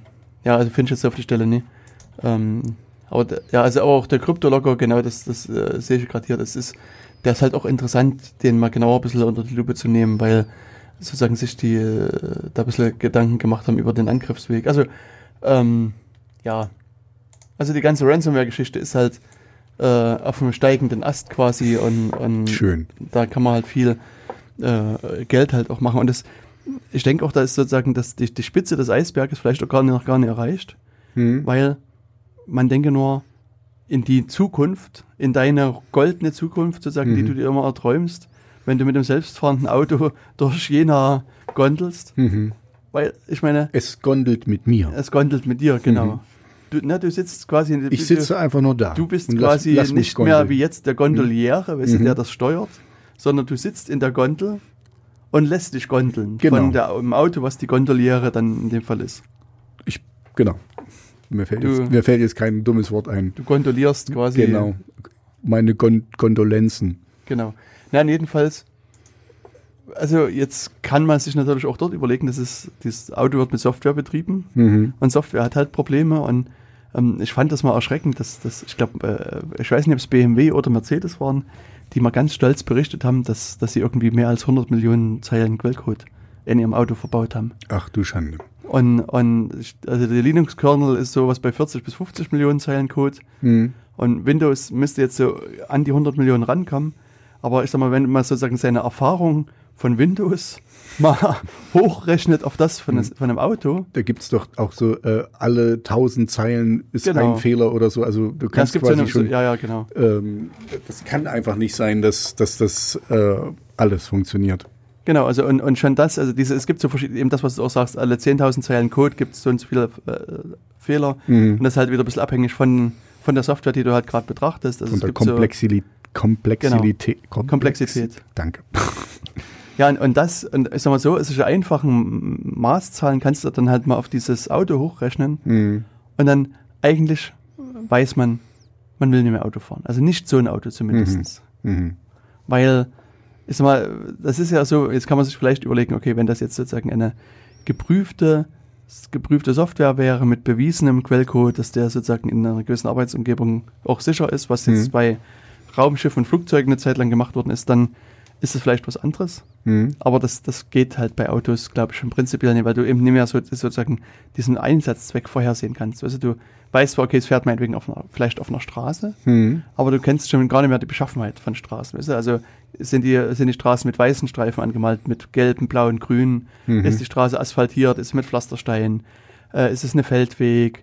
Äh, Fährst du durch eine Wüste und so weiter? Also da, es ist schon sozusagen, wenn du an die Straßenbeschaffenheit denkst, Mhm. wird das recht komplex und, und okay, ich verstehe, ich verstehe. und was- das, was du das meinst, heißt ja. sozusagen, Mhm. dass, äh, das sozusagen zum, in Software zu modellieren und dann zu beweisen, dass das in allen sozusagen allen Lebenslagen funktioniert. sicher Mhm. funktioniert, ohne Mhm. Störung, beziehungsweise dass du einen definierten Abbruchbedingungen dann hast. Mhm. Das, also halte ich für ausgeschlossen, aber ich bin auch kein Experte. Mag, Mögen mich Leute, also sozusagen die Experten in, in Automobilentwicklung da korrigieren. Na, jedenfalls ist sozusagen, also wenn ich dann also höre, 100 Millionen Zeilen Quellcode, dann Es Wird mir eher, ganz schwindelig. Eher, eher, eher schlecht als, als gut. und Also, dann versuche ich mir lieber so einen Handbestand an Trabanten zu kaufen, also an äh, genau, DDR-Autos, wo, wo, du noch, wo du noch äh, selber was reparieren ja genau, kannst. genau. Hm. Ja, jedenfalls ist es dann halt bei den Autos natürlich so, da, wie gesagt, man muss annehmen, dass die Schwachstellen haben, egal was sie für ein Hersteller Mhm. ist. Und dann hat man vielleicht so eine, so eine Schwachstelle, so eine Ransomware-Schwachstelle und dann Mhm. Steht halt dann auf deinem Display, ja, hallo, zahlen sind wir jetzt, doch Sie mal sind so jetzt hier in der Wüste. Ähm, äh, Sie zahlen jetzt oder Hm. wir, wir fahren nicht weiter. Genau, also im einfachsten Fall kann man sich so ein Szenario ausdenken, Mhm. dass du einfach sagst, dass es gesperrt ist und das sagt dir, zahl mal Kohle. Hm. Und dann kriegst du den Schlüssel wieder und dann kannst du weiterfahren und dann wird es auch so sein, du zahlst halt dem ein paar Euro Bitcoin oder was auch immer Hm. und dann entsperrt er das Auto und fährt weiter. Im schlimmsten Fall kriegst du aber die Sicherheitslücke nicht gepatcht, das heißt, jeden Früh musst du erstmal mit einem Bündel Geldschein ins Auto einsteigen. Hm. Oder ich meine, man kann sich dann natürlich viele Spielarten ausdenken, dass du einfach einen Motor startet Hm. und sagt, hier, irgendwann, wenn, der, wenn, wenn sozusagen der Motor leer getuckert ist, also vorausgesetzt ist es noch irgendwie ein Ottomotor oder sowas, Hm. da irgendwann ist der Tank alle und dann hast du noch andere Probleme. Dann hast du nicht noch, musst du nicht das Auto Mhm. entschlüsseln, sondern, Hm. also wie gesagt, man Ja, kann sich ja, schon viele okay. Spielarten eindenken, ein, äh, einfallen lassen, also wo man eben auch sozusagen jetzt Mhm. andere Gegenstände befällt und dann. Du willst eigentlich nur sagen, äh, also theoretisch kann man auch eine Kaffeemaschine kapern oder so. Also du kannst, Ja, dann später ist ja hier Alexa. Internet, Internet äh, of Things. Ne? Genau. Also hier siehst du, Alexa ist noch ein gutes Beispiel. Also da gibt es ja auch noch ähm, Google Echo oder, oder was ist das? Ist das äh, Nee, ähm, Amazon Echo? ja, das ist Amazon, das Alexa-Ding ist das. Alexa ist ähm, es, ja, es gibt von Google auch so ein es gibt ja, es gibt, Google es gibt Nest Teil, mehrere, was- mehrere Ja, ja. Äh, Anbieter, die das, die das schon machen. Also das finde ich eigentlich eher gefährlicher, weil ähm, das sind ja Sachen, die, die lauschen aktiv mit. Also wenn das gekapert wird, kriegst du das ja gar nicht unbedingt mit, Hm. wenn dann noch jemand mitlauscht. Also du, du, du, du hängst dir quasi oder du stellst dir selber eine, eine Spionage-Vorrichtung äh, in dein Wohnzimmer. Genau. Also und das finde ich persönlich auch immer unverständlich. Also, Also, ich kann das auch überhaupt nicht verstehen. ich habe das jetzt, also es gab ja vor längerer Zeit, also im März war das, diesen Jena-Ton, den Hackathon in Mhm. Jena. Und da äh, haben halt Leute auch was für das, äh, für dieses Alexa-Teil, also dieses Amazon Echo-Ding Mhm. da programmiert. Und ich kann mir es dann auch nicht verkneifen, dann nochmal zu sagen, dass ich das also völlig unverständlich finde, Mhm. dass sich Leute, also das Teil oder auch andere Teile in die Wohnung stellen, was potenziell einfach mal da alles mitschneidet. Ich meine, hier hast du immer noch sozusagen vielleicht den, den Vorteil, ähm, dass es, dass, dass du brauchst bei diesem Alexa das, das Schlüsselwort, eben sowas wie Echo oder Mhm. Alexa oder sowas, Mhm. wo das dann anspringt, also was nie immer mithört. Mhm. Aber so das andere Gegenbeispiel sind diese Samsung Mhm. Oder ein bis Oder zwei Modelle. okay, Google. Ja, genau. Hm. Nee, das, also es gab diese Fernsehgeräte. Genau, genau. Wo, da wollte ich jetzt gerade noch drauf eingehen. Ach so. Wo es diesen Aufschrei gab, weil die Hm. mitgehört haben. Und jetzt ist es genau, jetzt, jetzt gibt es Geräte, die genau das machen und die sind jetzt willkommen quasi. Also Ja. äh, wie schnell sich das wandelt, die, die Geschichte. Damals gab es einen Aufschrei. Hm. Jetzt Und gibt's jetzt, jetzt schreien sie Alexa an. Genau, und vielleicht äh, sind dann die Angreifer auch so, dass sie dich zurück anschreien. Weißt du? ich sag, ich sag lieber nichts. Ich werde das dann noch ein bisschen hochregeln, damit Ja, man das besser okay, versteht. okay, Ich glaube, das war jetzt irgendwie schwer zu das raus. Ja. ähm, okay, Genau, gut, also- wir, wir sind mal wieder ein bisschen abgedriftet, aber ich glaube auch nicht so, so schlimm. Ähm, gut, also, Genau, also- meine Frage ist beantwortet, danke. Äh, also ich bin relativ sicher mit meinem einen Computer, der selten ins Netz geht. Richtig. Genau, also das auf jeden Fall. Und, und wie gesagt, solange du da nicht auf irgendwelche Mail-Anhänge klickst oder irgendwas runterlädst, ähm, dürfte das jetzt für dich jetzt unproblematisch Ich, sein. ich, ich bin da, ich merke da, dass ich da auch schon ein bisschen paranoide werde. Ich habe nämlich äh, vor ein paar Wochen hatte ich bei Thomann, also das ist ein großer in, äh, Musikinstrumente-Versand, äh, mal eine Anfrage gestellt, weil ich irgendwas gesucht habe, was ich nicht gefunden habe auf der Webseite. Und die haben mir zurückgeschrieben, dann ein paar Wochen später. ähm, und ich habe die Mail noch nicht aufgemacht, weil da ein PDF-Anhang dran ist und da steht nur in der Mail, ähm, äh, ihre, ihre Frage wird im Anhang äh, beantwortet. Also ich weiß immer noch nicht die Antwort meiner Frage, weil ich das Ding noch nicht aufgemacht habe, weil ich nicht ganz sicher bin, ob das wirklich die, also ich bin relativ sicher, dass es von denen kommt, aber ich habe es einfach nicht, weil ich so quasi PDF-Anhang und so, warum können die das nicht in die Mail schreiben, da, da, da Ja. und so, also warum müssen die das so umständlich machen, das kann eventuell nicht mit rechten Dingen zugehen. Ja, was ich beobachte, dass die Firmen halt meistens irgendwie so eine Customer Relationship Management Software oder irgend sowas haben. Also irgendeine Software, Mhm. wo du wo quasi deine Anfrage automatisiert drin landet. Mhm. Und dann wird die quasi in dem System weiter beantwortet und, und, und durchgereicht. Also die geben das an Bearbeiter X oder Y Mhm. und der schreibt dann quasi eine Antwort in, meinetwegen in Word, weil er Word halt kennt Mhm. und exportiert das automatisch in PDF und schickt das dann an das Sekretariat und sagt, hier ist die Antwort drin, schick das mal weiter. Mhm. Und dann, dann landet es halt wieder dort und Ah, die okay. schicken dann eben sozusagen das, äh, machen das wieder und schicken das dir zu. Und das, also ich würde es auch als wesentlich einfacher und angenehmer empfinden, das als Text Genau, zu, genau. zu bekommen. Mhm. Und ich meine jetzt, Das klingt für mich eigentlich viel komplizierter, was du sagst. Also verständlich, wenn man das so, so sich aufdröselt, aber an sich ziemlich bescheuert. hm, papilloses Büro zum einen Mhm. und, und zum anderen ist es halt auch so, dass es durchaus natürlich für dich als Kunde auch Vorteile haben kann, Mhm. weil ich meine, vielleicht hast du jetzt eine Frage zu einem Mikro gehabt Mhm. Und dann kann das vielleicht der Mikroexperte beantworten. Und Mhm. andere Leute sind halt Kopfhörer-Experten und die können Mhm. das da beantworten. Und die sozusagen die Stelle, wo es ankommt, das sind ja in der Regel Leute, die jetzt keinen spezifischen Fach, Mhm. Ich, ich verstehe kein ich, Fachwissen ich, zu diesem verstehe Thema. schon, äh, ja, also ich verstehe das schon, aber es, trotzdem könnte es doch im Klartext in der Mail drin stehen. Ja, natürlich. Trotz alledem, ja. Also man Mhm. kann, jeder hat schon mal eine Mail weitergeleitet mit dem Text äh, nur. Also Mhm. das, es ist möglich. ja, natürlich. Hm. Aber nicht alles, was möglich ist, wird halt auch gemacht. Ja. Okay. Okay, haben wir das Thema Ransomware jetzt äh, abschließend behandelt? Ich meine, wir haben Nee, ja ab, abschließend glaube ich nicht, dass es wird immer mal wieder Mhm. hochkochen, aber also es ist erschreckend, dass es eine richtige Industrie dahinter ist und dass wir wirklich wahrscheinlich nur die spitzeste Spitze des Eisbergs jetzt hören, also was jetzt WannaCry war und jetzt dieses letzte Petya. Hm. Ja, also grundsätzlich ist es natürlich so, dass, es, dass in der Presse landen immer die Fälle, die irgendwie spektakulär sind oder interessant sind. Also Mhm. ähm, es gab ja diese, bei letzter Sendung hatten wir ja über WannaCry gemacht, Hm. was auch diese Ransomware war, die eben ein bisschen anders funktioniert hat. Und da gibt es in der Tat ja einen Vorläufer, ich weiß nicht, ob wir das in der Sendung erwähnt hatten, der äh, sozusagen genau dieselbe Schwachstelle ausgenutzt hat wie diese WannaCry-Software, Mhm. Die nur keine Ransomware war, sondern die den Rechner umfunktioniert hat, um elektronisches Geld zu produzieren. Ach ja, ja, genau. Nee, äh, ähm, ähm, Bitmining, nee. Ähm, Bitcoin Mining, Bitcoin genau. Mining. Hm. Und also Edel Kasser hieß diese Software. Hm. Und jetzt kannst du mal so versuchen, ein bisschen zu googeln. Hm. Und ich würde mal behaupten, außer in der Fachpresse wirst du darüber kaum Artikel finden. Wobei die Experten der Meinung sind, dass dieser Edelkasser, Edelkasser wesentlich weiter verbreitet gewesen ist als, als diese WannaCry-Software. Also Mhm. sozusagen der, der, der Schaden, den die Software angerichtet hat, war vermutlich eher größer als bei dem anderen. Mhm. Und dennoch spielt er in der Presse kaum eine Rolle. weil, Viel, er- viel weil, weniger. Weil er ja auch nicht so den, also der hat den Schaden, den Schaden, den der User hatte, ist, dass sein Rechner langsamer wurde. genau. Das ist aber nicht so äh, signifikant, wie wenn alles verschlüsselt ist. Also deswegen ist es wahrscheinlich nicht so aufgefallen. Also, weißt du, dann, dann äh, ich kenne mich ja da selber, dann sagst du, oh, jetzt haben wir hier langsames Internet oder irgendwas oder keine Ahnung, oder lädt irgendwas im Hintergrund und da ist es schon mal langsam. Hm. Also ich, ich merke das eben bei mir auch, wenn ich irgendwas in die Dropbox hochlade oder runterlade oder irgendwie, also wenn ich ein neues Video oder so, was, was äh, groß ist, ne, also dann, dann wird alles langsamer und so, so stelle ich mir das eben vor, Mhm. dass dann eben einfach mal, oh, Vielleicht brauchst du eine schnellere Leitung. Wahrscheinlich. Hm. Glasfaser. Mindestens. Mhm. Direktlink zu Dropbox. Na, weißt du eigentlich, wie, äh, wie Amazon das macht? Hast du es gelesen? Was, was macht Na, Amazon? es gab vor kurzem mal so einen Artikel, wie Amazon File-Sharing in ihren Rechenzentren machen. nee, weiß ich nicht.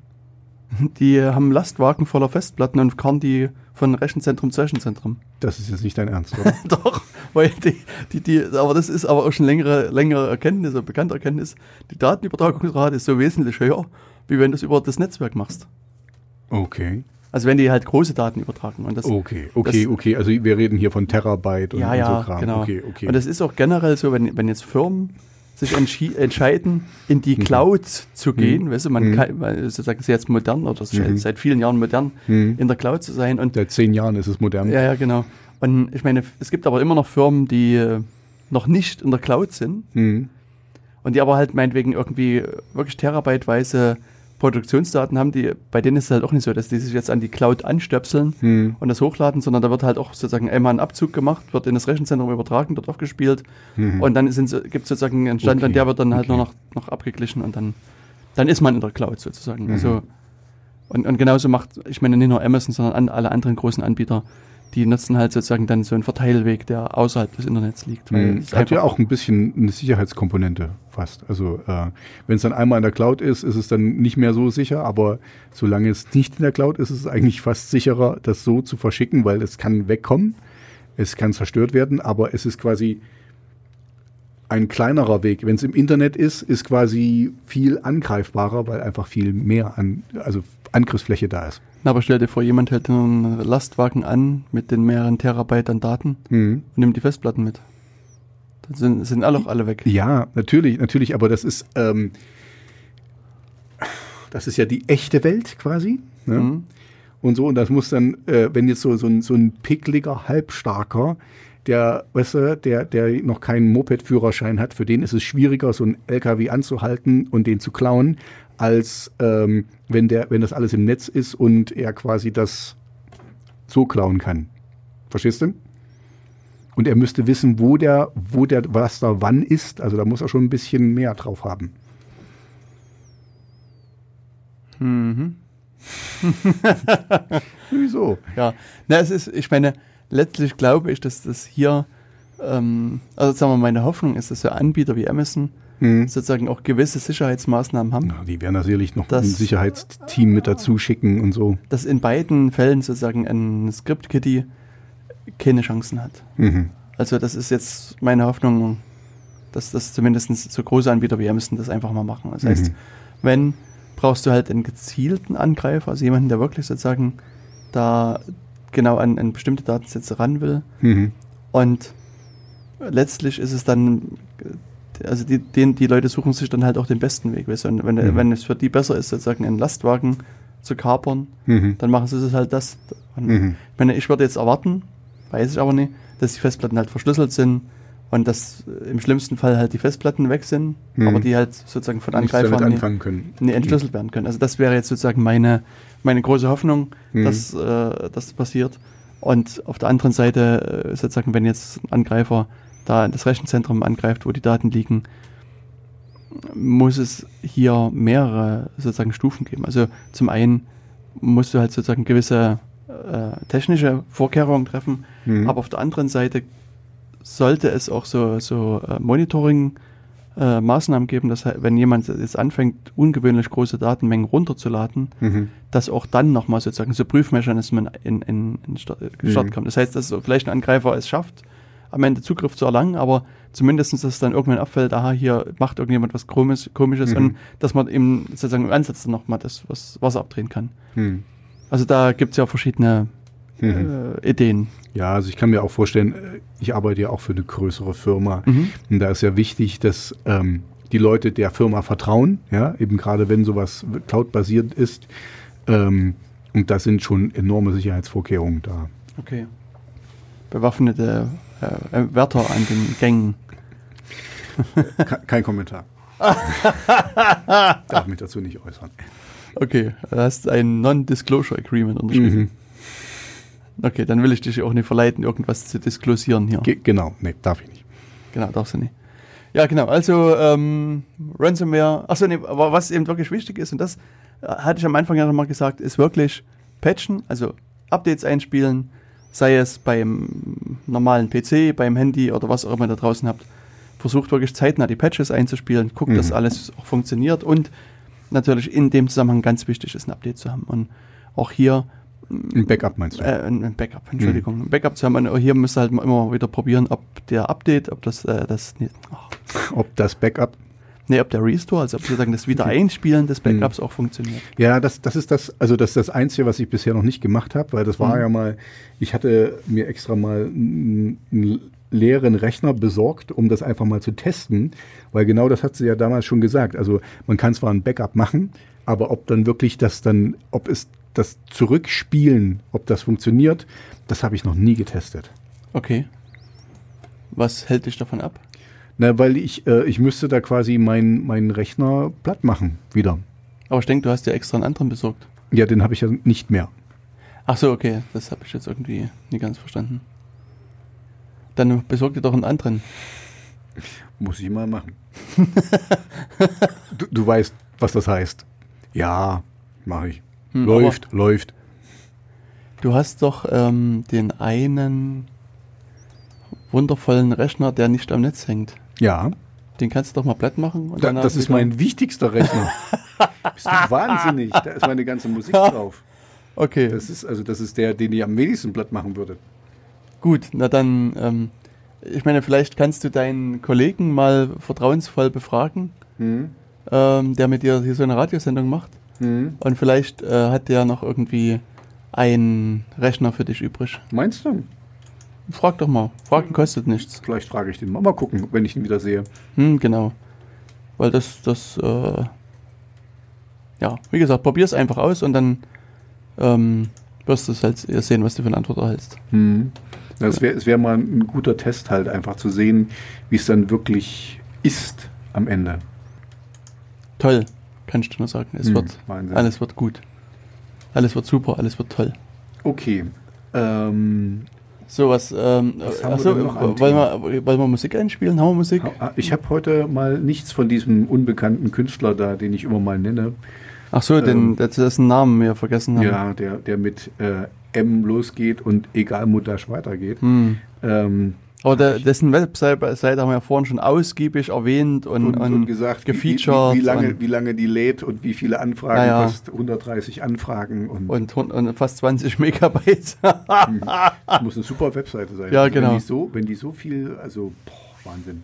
hm, ne, finde ich auch, das ist, also, ich meine, die Musik Je- je dahinter mehr- ist ein bisschen je mehr- fragwürdig, je, je mehr aber. Megabyte, umso besser ist die Seite. Ah, okay. Das ist ganz einfach so. Also Hm. ein bisschen für Qualität musst du eben auch äh, größeres Datenvolumen in Kauf nehmen. Alles klar, Ist so. Genau, also da gucken wir doch mal in unseren äh, großen Ordner mit vieler toller Musik ähm, und, und gucken mal, was wir hier so Schönes haben. Was äh, ich empfehlen würde als, äh, Kein, als kein Kommentar. Ihr, ihr, ihr da draußen wisst, ihr habt keine Ahnung, was das jetzt, was jetzt hier kommt. Wir gehen hier rein nach optischen, äh, ähm, keine Ahnung, was uns ins Auge fällt. erwartet sei erwartet doch hier nicht immer so, so, So positiv. so, ja. Das ist immer so, so dramatisch mit dir. ähm, Musik. Mach, mach einfach. Mach, mach einfach, sagte hier. Ähm, ich glaube, ich habe gar keine Musik hier rumliegen, sehe ich gerade. Und habe ich meine Festplatte auch nicht mit. Aber doch, hier, guck mal, hier. Ich könnte zum Beispiel spielen äh, Boom Boom Beckett und Wielosch. Oh, Äh, das, das Boom Boom Beckett, das ist, also ich glaube, das ist ein ganz tolles Lied. Na genau, dann machen wir das mal. Okay, bis Viel später. Spaß mit Boom Boom Beckett.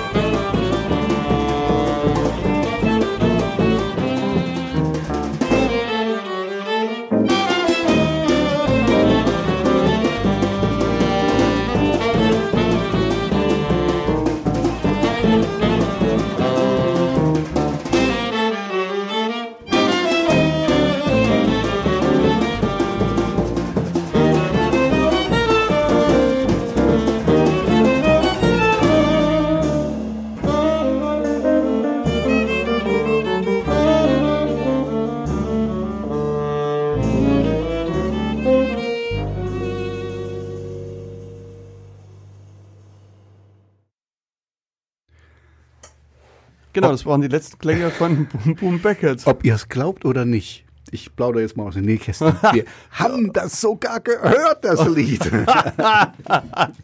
Weil uns das einfach interessiert hat, was Boom Boom Beckett ist.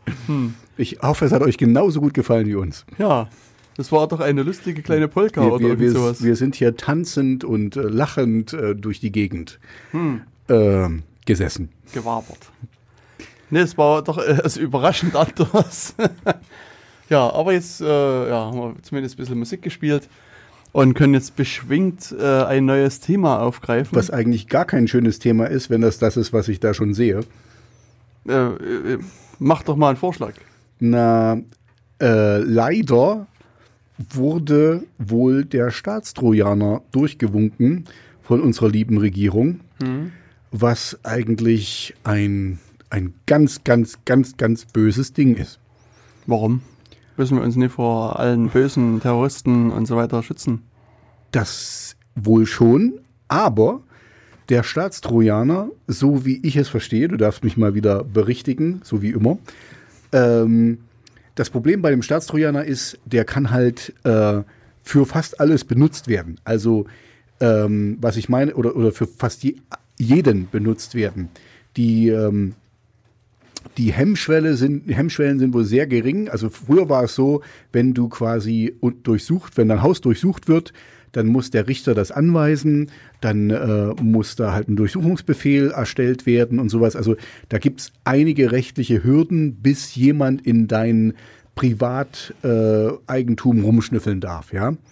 Ähm, und jetzt mit dem Trojaner, der ja nichts anderes ist als eine Hausdurchsuchung via Internet quasi, ähm, ist das wohl viel leichter.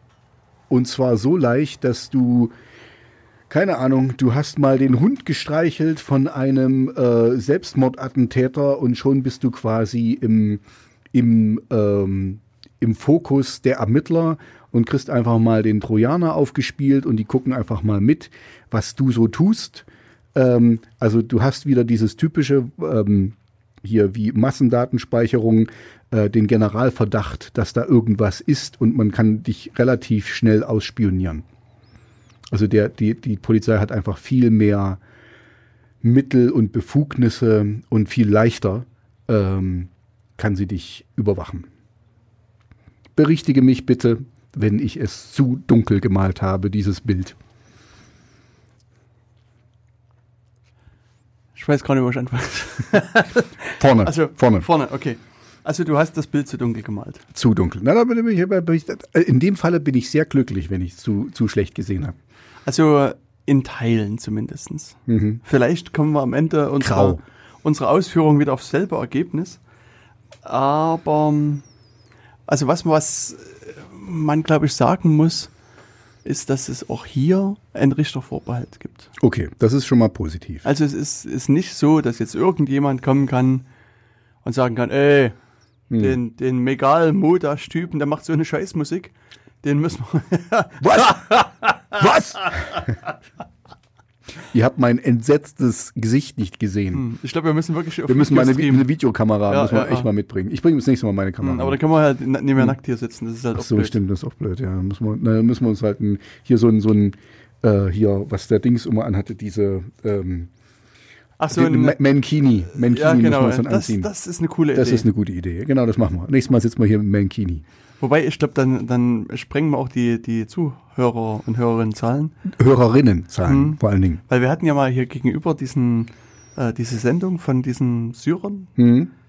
wo, also wir hatten uns dann hinterher mal unterhalten und da ist mir die, also die haben das mit einer, mit einem iPhone rausgestreamt, ihre Sendung unter anderem. Und da ist mir ja die Kinnlade runtergeklappt, als sie meinten, sie haben so jede Sendung zwischen 3.000 und 4.000 Zuhörern und Zuschauern. Mhm. Und, und das war, ist aber in der Tat so. Also ich habe das dann mal verifiziert. Da war ich doch etwas. Mhm. Na, dann, das, etwas schaffen wir, das toppen wir doch. Wir schaffen ja, 10.000. Ja, wahrscheinlich. Wir werden dann mindestens. eingeladen hier bei Heidi Klums Next Topmodel-Dingens, sind wir mit dabei. Na, auf jeden Fall. Aber um jetzt nochmal zurückzukommen zu diesem ganzen äh, Staatstrojaner. Also da weiß ich ehrlich gesagt gar nicht, wo ich anfangen soll. also vielleicht mal so als, als Eröffnungsfrage, wie läuft denn ein Gesetzgebungsverfahren in Deutschland ab? Ähm, Weißt du das? Ich glaube im groben Zügen. Also es wird eine Gesetzesvorlage eingebracht im Mhm. Bundestag. Genau. Dann wird das diskutiert Mhm.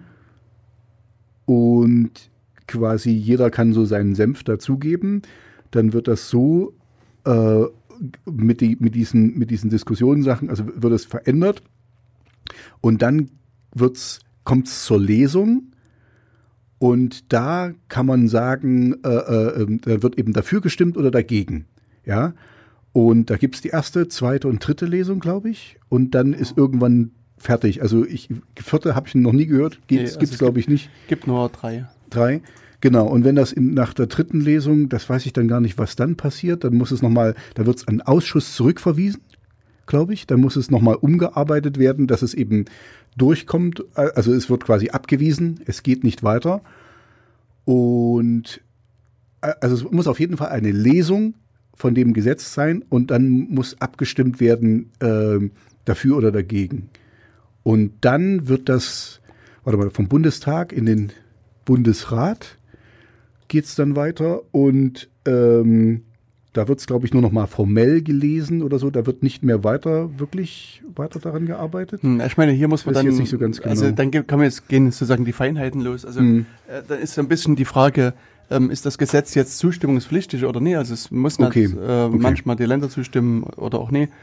Und äh, ja, also das, das äh, sind dann halt sozusagen die Feinheitsfragen. Also das, was ich, auf was ich eigentlich hinaus will, ist der Punkt, dass, dass eben ein Gesetzesvorschlag eingebracht wird, also entweder von der Bundesregierung Mhm. oder vom Bundestag oder ähm, ich glaube vom Bundesrat kann auch eingebracht werden. Es gibt so drei, drei Gruppen Mhm. und dann erfolgt da halt eine erste Lesung, das Mhm. was du schon gesagt hast. Und in der ersten Lesung, ich, im einfachsten Fall, glaube ich, kann man sich da einigen, dass das alles in Ordnung ist und das verabschieden. Aber in der Regel ist es so, dass es dann an Fachausschüsse überwiesen Mhm. wird. Also Genau. gibt es halt die Rechtsausschuss und Innenausschuss und Genau, diesen genau. Und und, die jenen und sonst was. Von, genau. Mhm. Und die diskutieren das, holen dann in der Regel äh, Gutachten von Sachverständigen ein Mhm. und werten das halt nochmal aus. Dann geht es halt in die zweite Lesung, in die dritte Lesung und dann wird es halt verabschiedet. Mhm. So Okay, gut. Ja, dann so im Groben.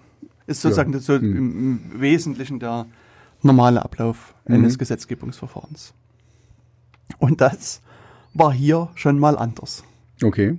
Das ist also, ähm, also es gab hier einen Gesetzentwurf ähm, zu, zu dem Gesetz zur effektiveren und praxistauglicheren Ausgestaltung des Strafverfahrens. Mhm. Die, die haben das quasi so piggybackt irgendwo dran gehangen. Genau. So, dass, es, dass es nicht, also es wurde nicht staatstreu, das habe ich auch schon gehört. Aber sorry, ich wollte nur sagen, dass ich das auch schon gehört Hm, hatte, hm. dass sie es irgendwo dran getackert haben, so dass es gar nicht so auffällig ist. So ist es. Genau, also und hier bei dem Gesetzentwurf ging es so um eigentlich so, ich sage jetzt mal, vielleicht zunächst erstmal so, so ein paar technische Einzelheiten, so ein paar Optimierungen im Strafverfahren. also es geht hier auch, also werden so ein paar Sachen auch zur, zur DNA-Analyse gemacht. Also werden halt sozusagen in der Strafprozessordnung so bestimmte Änderungen gemacht Mhm. interessanterweise, was jetzt sozusagen niemandem äh, sozusagen in der Diskussion auch aufgefallen ist.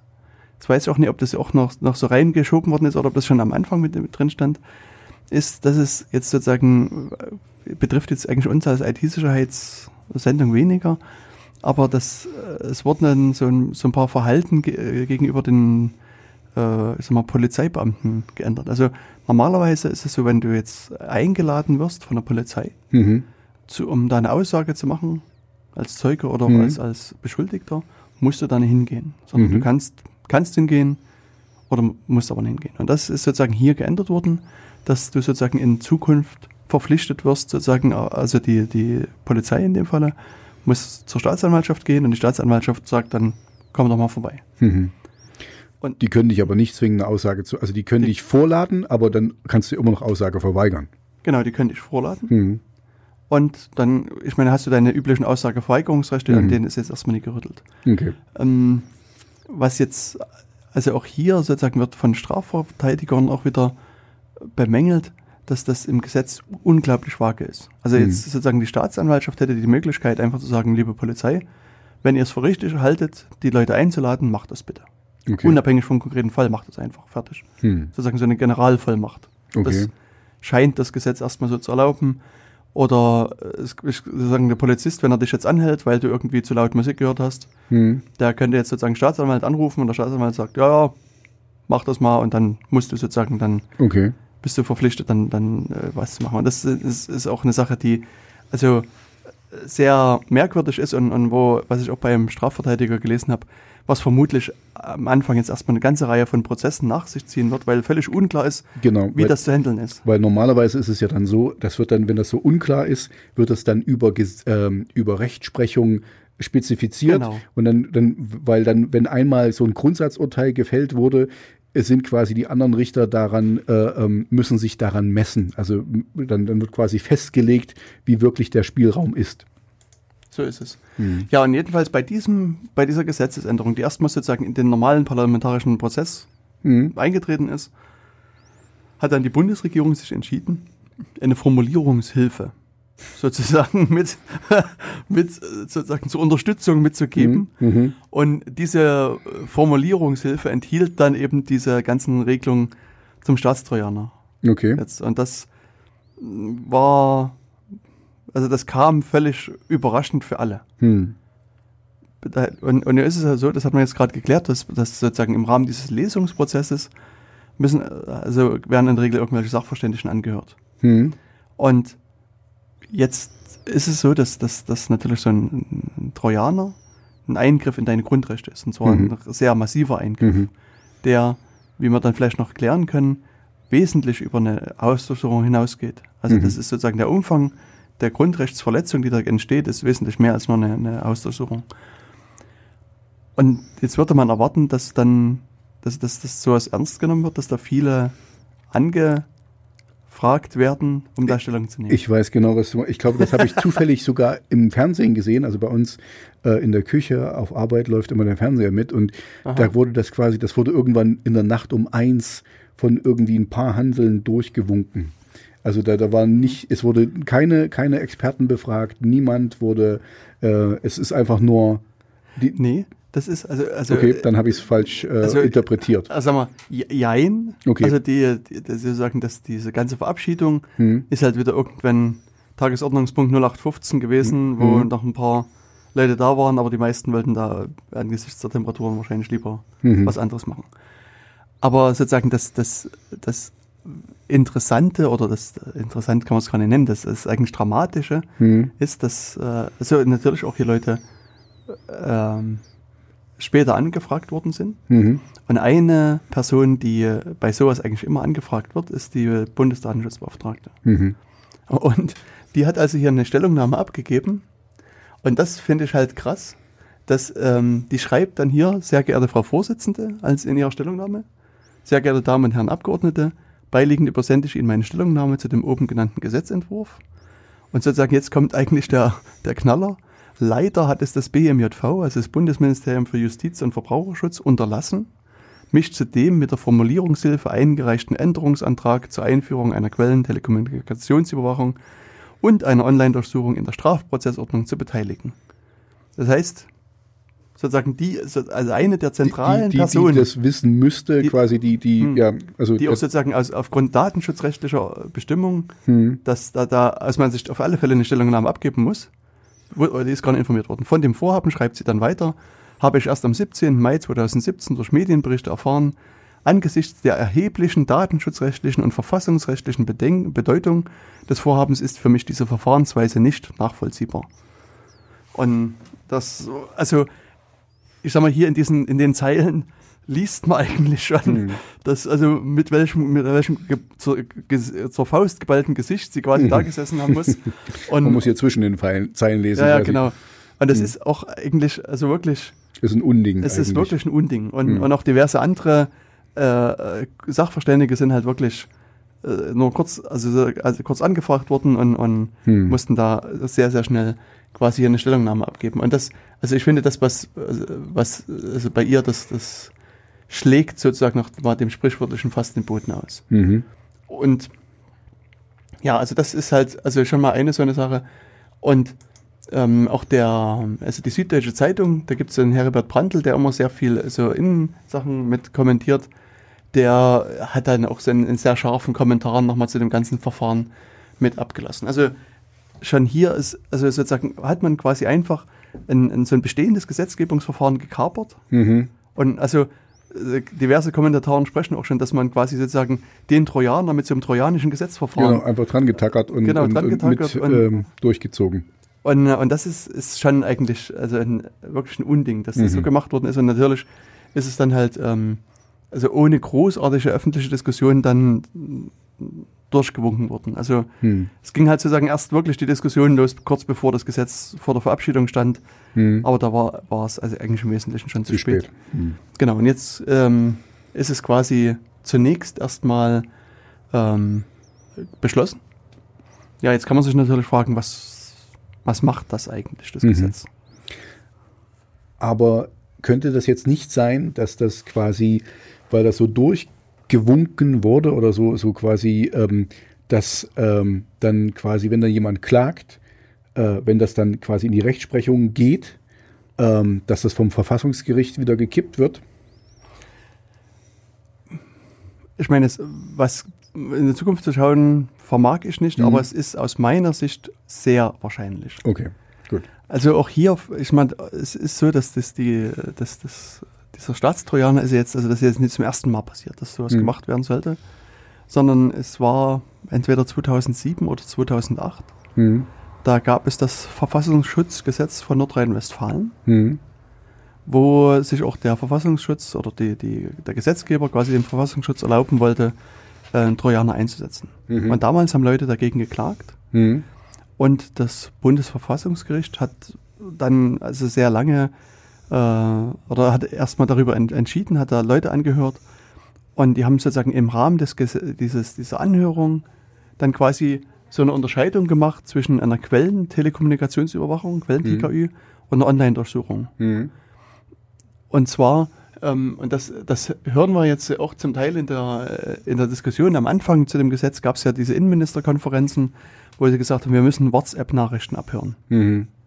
Genau. Und das ist sozusagen von der Idee her erstmal eine Quellentelekommunikationsüberwachung. Das heißt, man geht sozusagen an die Quelle der Telekommunikation, also dort Mhm. an dein Gerät, Mhm. mit dem du redest, bevor die Verschlüsselung passiert. Also auch Mhm. WhatsApp verschlüsselt ja die Nachrichten, geht also an das Gerät und hört sozusagen die Nachrichten ab und leitet die dann aus, um die dann später auswerten zu können. Das ist sozusagen von der Idee her eine Quellentelekommunikationsüberwachung. Und das war damals so die Begründung, dass jetzt damals eben noch Skype zum Beispiel verschlüsselt Mhm. und andere Sachen verschlüsseln. Und deswegen haben die Ermittlungsbehörden gesagt, wir müssen quasi an die, an die An Quelle der den- Telekommunikation okay. Mhm. und müssen da An den mithören. Nutzer selber. Quasi. Genau, um, um, das, um da was mithören zu können. Mhm. Und da hat das, das äh, Bundesverfassungsgericht gesagt, okay, ähm, sehen wir ein, das Problem, und unter bestimmten Auflagen dürft ihr das machen. Okay. Das, das geht. Und dann gab es eben dann halt eine zweite, oder sozusagen mit dieser Entscheidung gab es noch eine Entscheidung zur sogenannten Online-Durchsuchung. Mhm. Das ist, eben dann sozusagen die Idee, dass die Ermittler auf den Rechner drauf zugreifen Mhm. und den dann. Den ähm, fernsteuern können quasi. Ja, und das ist eben interessanterweise, Okay, sorry, Da- red erst, red erst mal aus. Ich habe jetzt gleich wieder Ja, genau. ein, eingeworfen. also die sollen sozusagen eigentlich den Rechner nicht fernsteuern können, Mhm. sondern die sollen den sozusagen passiv durchsuchen können. Also sozusagen Mhm. ohne, dass die Dateien ändern, im Wesentlichen, also das ist jetzt auch Mhm. wieder ein bisschen vereinfacht, aber im Wesentlichen sollen die Mhm. quasi ohne, dass Dateien verändert werden können, Mhm. den Rechner durchsuchen können und sozusagen ähm, da äh, was ausleiten können aus dem Rechner. Okay. Und wenn man sich so ein bisschen mit Rechnern auskennt, äh, wird man feststellen, dass das sehr schwer bis unmöglich ist. Also es Mhm. sagen eigentlich bis heute alle Experten sozusagen, die, die Anforderung des Bundesverfassungsgerichts äh, an die Online-Durchsuchung zu erfüllen, ist technisch eigentlich fast unmöglich. Es Mhm. ist, ist nie, nie zu machen. Es, es würde, also von, wie ich das jetzt verstehe, nur gehen, wenn der Polizist neben dem Nutzer sitzt und die quasi zusammen einfach durchgehen. Genau, das würde, Das, das, würde, das würde funktionieren. äh, würde Weil dann würden sie nichts ändern quasi. Naja, es könnte ja der Nutzer aus Versehen auf die Entfernen-Taste drücken, weißt du, und dann, also üblicherweise ist es so, dass man den Rechner beschlagnahmt Mhm. und mit einer bestimmten Hardware, also es gibt, also die, die, die Festplatten kann man ja, dem kann man einen Schreibbefehl und einen Lesebefehl im Mhm. Wesentlichen senden, also Mhm. natürlich noch mehr. Und da gibt es jetzt bestimmte Hardware-Bauteile, die alles, alle Schreibbefehle blockieren und nur Lesebefehle durchleiten. Mhm. Und da kann man sozusagen äh, sehr definiert eine Festplatte ansprechen und quasi Dateien lesen. Und das ist Mhm. sozusagen Also die, die Software ist in der Regel geprüft und, und diese ganzen Schritte kann man dann auch vor Gericht nachvollziehen. Mhm. Und, und der Witz ist eigentlich, dass, dass mit der Ausstattung kann ein anderer Gutachter zu genau demselben Ergebnis kommen. Das ist ja eigentlich Mhm. so das, das Wichtige. Mhm. Und sowas, so wird es dann letztlich gemacht, dass du zum einen protokollierst, welche Schritte gibst, machst du, welche Mhm. Befehle gibst du ein Mhm. und, und machst dann halt so mit spezieller Hard- und Software arbeitest du auf den Geräten. Dass Okay. du eben sicherstellst, dass du keinerlei Veränderungen dort Genau, weil das ist ja gefährlich, ne, dass du nicht irgendwas draufspielst, um dann den zu inkriminieren. Richtig. Hm, okay. Und, und das, also wie gesagt, diese Mhm. Vorgaben, äh, die das, das Bundesverfassungsgericht damals gegeben hat, sind, glaube ich, fast unmöglich zu erfüllen. Mhm. Ja, aber das ist, das ist schon okay so, weil es ist ja Hm. sehr leicht irgendwie, weißt du, also wenn, wenn du jetzt meinen Rechner kaperst und tust da Kinderpornos drauf und so und ich kann nicht beweisen, dass ich die nicht dahin getan habe, dann, ähm, weißt du, steht da Hm. Aussage gegen Aussage und schon bist du, bist du weg vom Fenster. Also das ist relativ leicht, irgendjemandem was unterzujubeln. Mhm. Und zum Zweiten war es so, dass es auch mh, nach meiner Erinnerung auch nur genutzt werden darf für sozusagen staatsgefährdende Taten, also für Terrorismus und Mhm. ähnliche Sachen. Also Okay. ähm, und es gab auch, ich glaube auch 2008, diese Novelle vom BKA, also BKA-Gesetz, Hm. wo auch hier sozusagen so dieser Trojaner mit, also dieses, das mit erlaubt worden ist. Mhm.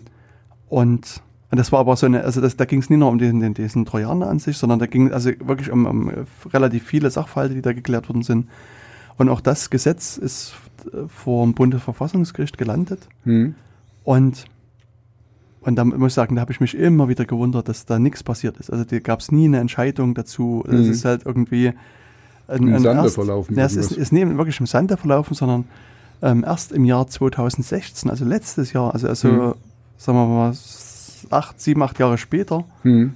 ist dann quasi eine Entscheidung gefallen zu diesem BKA-Gesetz. Und ähm, ich, ich kann mich erinnern, dass sozusagen kurz vorher war es so, ich glaube, dass das äh, der einer der Richter alleine hat wohl angeblich eine 700-seitige Stellungnahme zu diesem Gesetz geschrieben. Also die haben wirklich, Okay. also das ist nicht so, dass die nichts gemacht haben, sondern die haben Mhm. unglaublich viel Gedanken und Mhm. Arbeit investiert und überlegt, wie ist dieses Gesetz sozusagen verfassungsgemäß Okay. oder nicht Weil verfassungsgemäß. ich hatte jetzt schon fast gedacht, das könnte ja Absicht sein, weil solange da noch keine Entscheidung ist, dafür oder dagegen, kann es ja immer noch benutzt werden.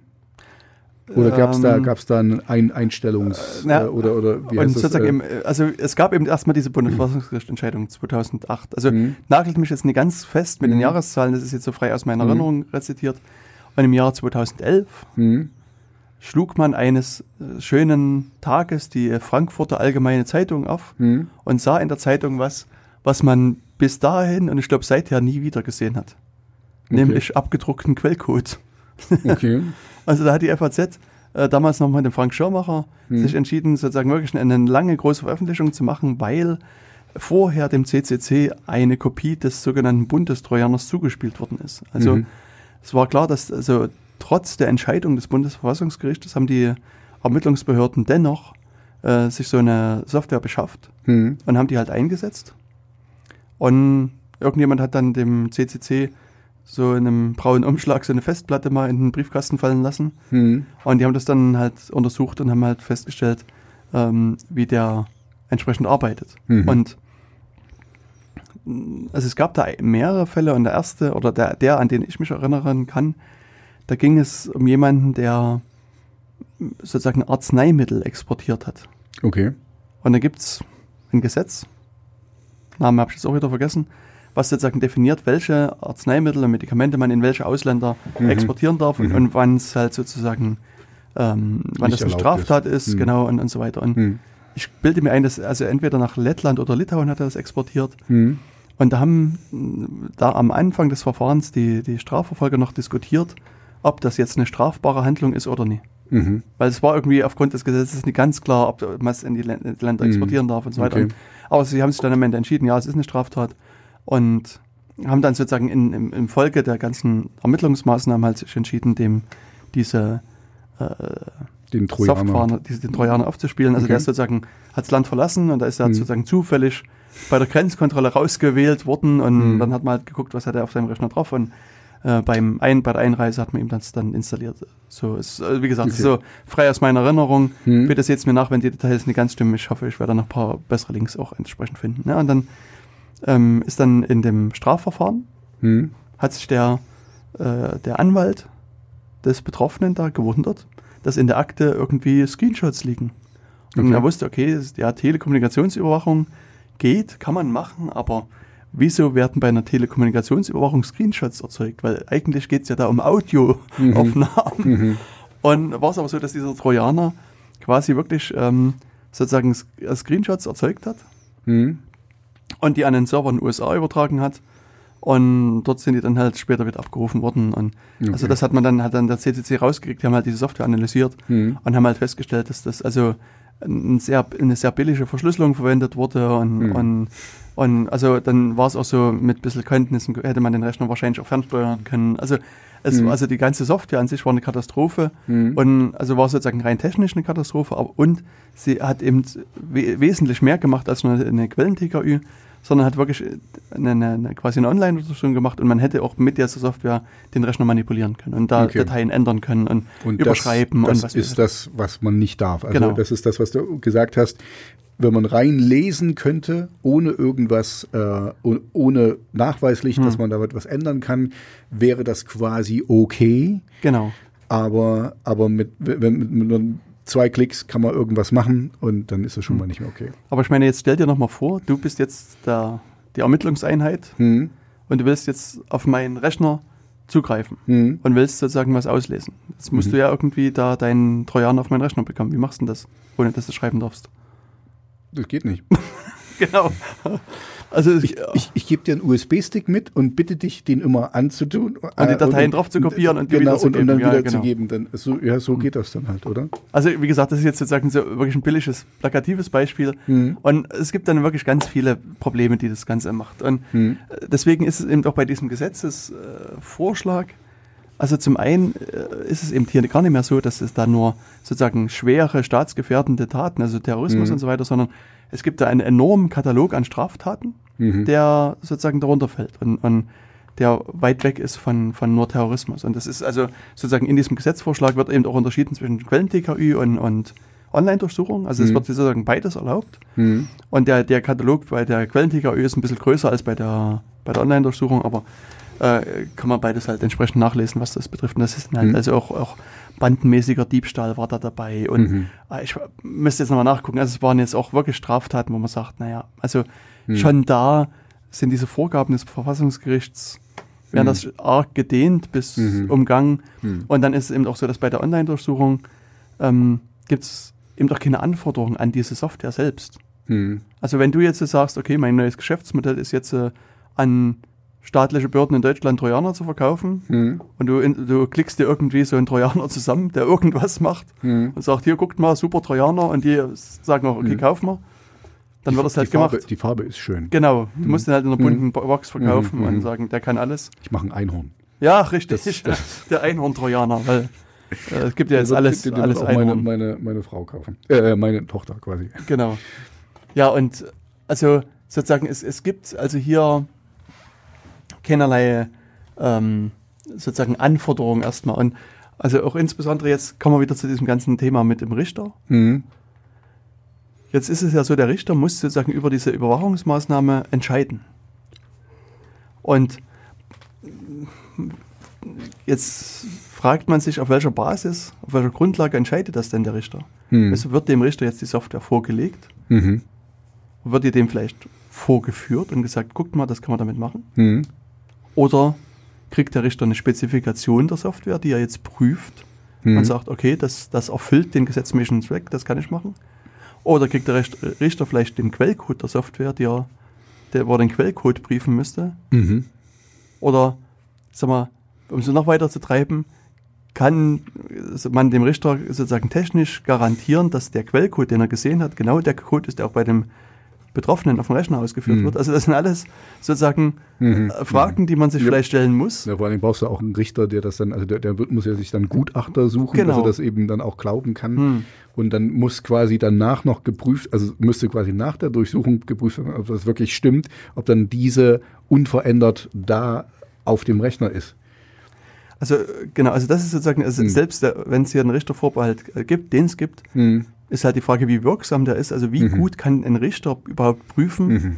dass die Software das macht, was sie soll und nicht mehr macht. Also das Und da ist ja dann auch immer meistens noch, also gerade jetzt so bei schweren staatsrechtlichen Problemen, äh, äh, Vorfällen da, äh, ist ja auch noch eine Zeitfrage da. Also der, der Richter ähm, muss das ja meistens zeitnah entscheiden. Der kann ja nicht irgendwie, gebt mir mal drei Monate, ich habe dann die Experten da und so. Mhm. Also das, äh, das nutzt der Polizei dann auch nichts. Also der, die wollen ja das relativ schnell machen. So eine Hausdurchsuchung ist ja nicht, wenn Gefahr im Verzuge ist und so, ist absolut verständlich. Also ich meine, das ist jetzt nicht, wir, wir schießen gerade so ein bisschen gegen die Polizei, aber ähm, ist ab, auch absolut verständlich, wenn Mhm. da Gefahr im Verzuge ist und jetzt, wenn man, wenn man es auf ein normales, ähm, wenn da ein Terrorist ist, der Bomben baut, dann möchtest du den schnappen, bevor der fertig ist mit der Bombe.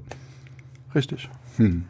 Ja, also ich würde gar nicht sagen, dass wir gegen die Polizei schießen, sondern das ist, also was, was mir hier missfällt, ist einfach A, das Vorgehen des Gesetzgebers und Mhm. auch sozusagen diese völlige Unklarheit, die da in dem Gesetz drin ist und dass hier wirklich einfach diese Vorgaben vom Verfassung, Verfassungsgericht einfach missachtet werden. Mhm. Also dass man sich hier gar keinerlei Gedanken drüber gemacht hat, was Mhm. sind denn die Anforderungen und Mhm. wie kann ich die sozusagen garantiert umsetzen, sondern es wird einfach sozusagen auf den Grundrechten von den Bürgerinnen und Bürgern in Deutschland einfach rumgetrampelt. Mhm. Mhm. Und, und das, also die Polizei muss es am Ende nur umsetzen, also die setzt es am Ende um, aber sozusagen Mhm. das Problem liegt schon irgendwo ganz anders. Und, und, Ja. und das ist das, was, was mich hier stört. Dann ist es aber eigentlich auch fast fraglich, ähm, ähm, ob das dann vor Gericht Bestand hat. Also weil eben genau das jetzt so von meinem kurzen Überblick, den ich da sehe, kann ich mir nicht vorstellen, dass eben genau das alles so geprüft werden kann, wie, wie es sein müsste. Also ist quasi alle Daten, die da, die die Polizei dadurch gewinnt, sind anfechtbar, weil die nicht beweisen können, dass sie nicht was manipuliert haben. Hm. Und dann ist es schon, dann ist es hinfällig. Also brauchst du das auch gar nicht mehr. Genau, und das ist äh, eben das nächste Problem. Ich meine, da bin ich jetzt zu wenig Strafrechtler, aber das kann Mhm. halt auch passieren, dass die ganzen Beweise Mhm. dann im Vorgericht auch umkippen, weil eben nicht garantiert werden kann, dass die nicht mal vorher manipuliert worden sind. Sei Mhm. es äh, vielleicht durch die Polizei selbst, aber jetzt stellst du mal vor, du hast irgendwie so einen üblichen Windows-Nutzer, der noch drei andere Viren auf dem Rechner hat. Mhm. Weißt du, wo äh, die vielleicht auch irgendwas, irgendwas machen mit den Daten, Mhm. wo am Ende ein gefindlicher Verteidiger sagen kann, naja, was was denn jetzt? Weißt Mhm. du, was, Genau, wer, genau. wer hat Und- denn jetzt an den Dateien rumgespielt? War das der Virus, der was draufgeladen hat? War das der User? der War User das, äh, oder die irgendjemand anderes oder Mhm. vielleicht eine Backdoor, die noch Mhm. irgendwas mit. Also und da Mhm. ist es auch so, dass, dass du hier eine, eine unglaublich tiefgehende Grundrechtsverletzung begehst Mhm. als, als Polizist oder Strafverfolger und die am Ende vielleicht vor Gericht gar nicht bringt, weil Mhm. du gar nicht garantieren kannst, dass, Mhm. also dass es gerichtsfest Mhm, am Ende mhm. ist. Ja, ja. Das, also ich meine, das hat jetzt nichts damit zu tun, aber es erinnert mich so ein bisschen an ähm, diese NSU-Fälle, ne, wo dann irgendwie Haare von mundlos oder so gefunden wurden und dann hat sich herausgestellt, dass die am, am selben Zentimetermaß oder so äh, einfach, dass, dass das an mehreren äh, Schauplätzen, Mordschauplätzen oder so benutzt wurde und dadurch quasi die ähm, DNA kontaminiert wurde, also dass das gar nicht mehr stimmte. Ähm, Na gut, ich meine, hier hat, gibt's, hat, hat, gibt's es ja, nicht, hat es nichts ja, da, damit zu tun, aber ist irgendwie so, ähm, ähm, man muss da so auf, also so, so präzise arbeiten, dass, dass eben, dass du über jeden Zweifel erhaben bist. Und das geht hier Genau. in dem Fall gar nicht. Ja. Und ich meine, letztlich ähm, ist es ja auch so, dass das so ein Beschuldigter im Strafverfahren, weißt du, dem wird ja auch eine Straftat vorgeworfen. Und Mhm. am Ende äh, will man ja den auch guten Gewissens irgendwie in, in, hinter Gittern schicken oder den Mhm. irgendwie bestrafen und mu- will sich auch sicher sein, dass es auch die Person gewesen ist. Und, Mhm. und nee, irgendjemand, der da irgendwas auf den Rechner gespielt hat. Und Mhm. also insofern ist das halt ein Problem und, und auch sozusagen, wenn man sich nochmal überlegt, also äh, ist mal, das Gesetz spricht hier immer von informationstechnischen Systemen. Mhm. Und ein informationstechnisches System ist also erstmal so ein System, was Informationen verarbeiten kann. Mhm. So, und das ist halt natürlich ein klassischer Rechner, also Mhm. so dein Laptop, dein Desktop, dein Handy. Mhm. Und dann kann man jetzt sozusagen anfangen mal zu überlegen, was hat man noch so im Haushalt an Geräten, die sozusagen, Echo. ja, genau. Ja. Das, das Amazon Echo Mhm. Teil ist halt auch ein, ein Computer, der da drin steht. Das ist, ein- Mhm. das ist ein Gerät. Und, Ja. und dann ähm, wird es nämlich ganz spannend, wenn du nämlich sagst, okay, das Echo-Teil, Mhm. das ist, infiltriere ich jetzt, dann spiele ich meinen Trojaner drauf. Und das hat, ist ja, hat ja quasi die Abhörfunktion schon eingebaut. Dann hast du auf einmal sozusagen eine akustische Wohnraumüberwachung. Mhm.